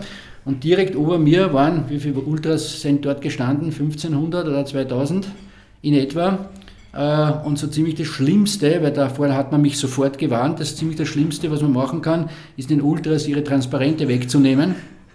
Äh, aber nachdem ich Vertreter äh, des Ausrüsters war und die Westtribüne zwar ihr Staatsgebiet war, aber das eine bezahlte Werbung und wir nichts gegen die Ultras hatten von all das, weil das sind durchaus gute Kunden auch unserer Firma damals gewesen, oder unserer Marke, aber das geht weit über das Thema hinaus, denn äh, alle wollen wir, dass Rapid weitergeht und dass sportliche Erfolge gebracht werden und die gehen halt nur mit Geld. Und wenn man dann so etwas äh, verunglimpft, dann geht das halt nicht. Und habe dieses Transparent äh, weggerissen dort und ich konnte es gerade noch tragen, weil das war gar nicht so klein. Äh, ja, was dann alles passiert ist, äh, war eh hochinteressant. Da, da habe ich einmal Einblicke bekommen, denn ich wurde auch äh, nicht nur vom Andi Marek zurückgehalten. Das sieht, was magst du jetzt, was magst du jetzt damit? Oder dann aus dem VIP-Club hinaus zitiert, weil der Capo draußen auf der Straße auf mich gewartet hat, aber ich habe es ihm klar machen können, dass er da klar eine Grenze überschritten hat und das Thema ist ja durchaus soft abgegangen. Ich habe es dann offiziell beim Verein abgegeben, aber der Verein hat es dann einige Zeit später wieder an die Ultras zurückgegeben, was ich absolut nicht gutieren kann, weil das ist äh, ja, etwas, was äh, komplett gegen einen Hauptsponsor und auch komplett gegen den Arbeitgeber ist. Weil wenn ich äh, sowas unterstütze, dann kann das nicht funktionieren. Und äh, ja, also mein, das Feedback, das ich bekommen habe, damals äh, war, dass auch mein Sohn ja damals bei Rapid gespielt hat und äh, ich durchaus in der Kabine dann ein anderes Standing hatte, äh, aufgrund dieser Aktion, die sich sonst scheinbar niemand getraut hätte. Ja, aber es ist für alles gut ausgegangen, die Ultras waren auch zufrieden, sie haben ihr transparent wieder, ich habe es nie wieder irgendwo gesehen, zumindest ist mir nicht aufgefallen, es ist friedlich ausgegangen. Die Wege des Herrn sind unergründlich und so auch die Wege des Block West hier und da wenngleich ein sehr wichtiger Rückhalt. Ja, und in letzter Zeit äh, treten sie meistens sehr positiv in Erscheinung, muss man auch einmal gesagt Absolut. haben. Ja. Roland, wir biegen auf die letzte Runde deines Steherrennens beim Kaffeeaustag ein.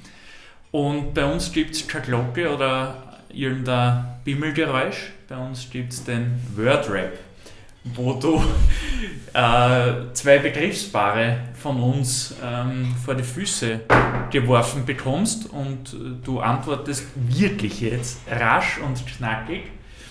Ähm, bist du bereit? Ja, absolut. Ich beginne mit Nike oder Puma. Äh, ja, alles gute Marken.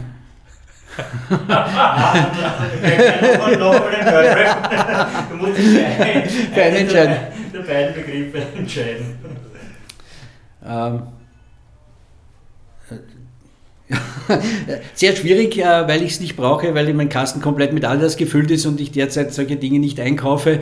Äh, würde aber wahrscheinlich Puma sein, weil es einfach ein Brüderpaar in Herzogenaurach war. Man geht in die Vergangenheit, ja. Okay. So löst man ja. den Wordrap. Herzliche Gratulation. Muss erst in Schwung kommen. Buntspecht oder Papagei? Der Buntspecht natürlich. ja. Rapid oder FC Red Bull Salzburg?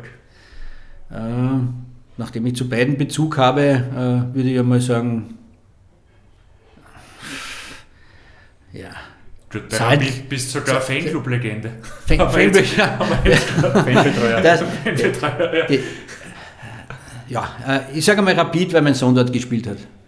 Straßenrad oder Steherrad? Oh, Straßenrad ist praktischer, Steherrad ist spezial, funktioniert erst ab 70 km/h, muss nicht sein. Ich hätte mit Karl Igel gerne mal die Position getauscht, ja oder nein? Ja, der Hund hat immer gewonnen von mir. Er war immer vor mir im Ziel, ja. Ich war immer Zweiter, ja.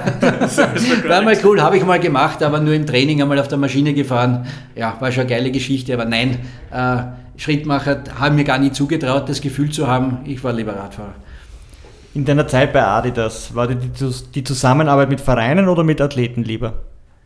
Da gab es auch noch Verbände und Organisationen, Athleten natürlich, man hat auch bei Verbänden mit, mit Personen zu tun gehabt. Mit Personen arbeite ich gerne zusammen und Athleten sind einfach, äh, ja, äh, die sind wirklich an der Front, äh, die müssen das umsetzen, was alle anderen vorbereiten. Athleten ist immer was Spezielles. Lance Armstrong oder Jan Ulrich? Ja, Ulrich noch mehr oder weniger, der hat es nicht ganz so bunt getrieben. das war, wie ich die Frage zusammengeschrieben habe, habe ich es mir genauso gedacht. Ja, Obwohl ich riesen Armstrong-Fan immer war, aber ja. diese Zeit ist vorbei. Radfahren im Straßenverkehr oder Mountainbiken am Berg? Äh, mittlerweile auch wieder interessant, äh, aufgrund der urbanen Entwicklungen im Straßenverkehr zu fahren, weil das, äh, da gibt es viele Kippstangen, äh, die aber nicht ausweichen. Also sehr spannend. Mountainbike natürlich ja, ein absolutes Naturerlebnis. Ich wohne auch genau zwischen Bergen und Stadt. Also ihr stellt Fragen, die wirklich schwer zu beantworten sind. Ähm, bleiben aber beim Mountainbiken, sofern es erlaubt ist. Ja, Mountainbiken.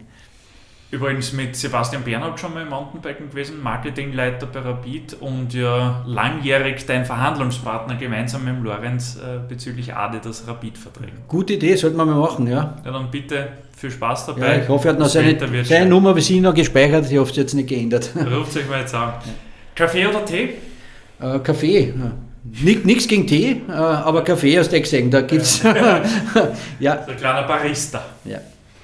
Roland, herzlichen Dank, dass du bei uns zu Gast warst. In der 49. Episode das erste Mal einen Weltmeister gegenüber sitzen gehabt. Uh, super spannende Einblicke, was uh, deine aktive Karriere betrifft, aber auch was das Sportmarketing bei Adidas betrifft. Uh, da einige Geschichten dabei gewesen, die ich so auch noch nicht gekannt habe. Und ja, viel Erfolg mit deinem Unternehmen. Ich glaube, wenn du das mit dem Spirit rüberbringst, wie du es da bei uns am Tisch erzählt hast, wird es oder kann es nur eine Erfolgsgeschichte werden. Dafür viel Erfolg und herzlichen Dank. Ja, ich danke auch für die Einladung. Äh, auch sehr spannende Fragen. Äh, ja, da war ich durchaus manchmal unter Druck, äh, aber äh, es, mit 60 Jahren fallen fast überall Geschichten dazu ein und äh, habe ich gerne erzählt. Ich hoffe, es kommt auch gut an bei euren Hörern. Wir waren dein Schrittmacher, du der Steher. In diesem Sinne vielen Dank. genau so ist es. Danke, ciao.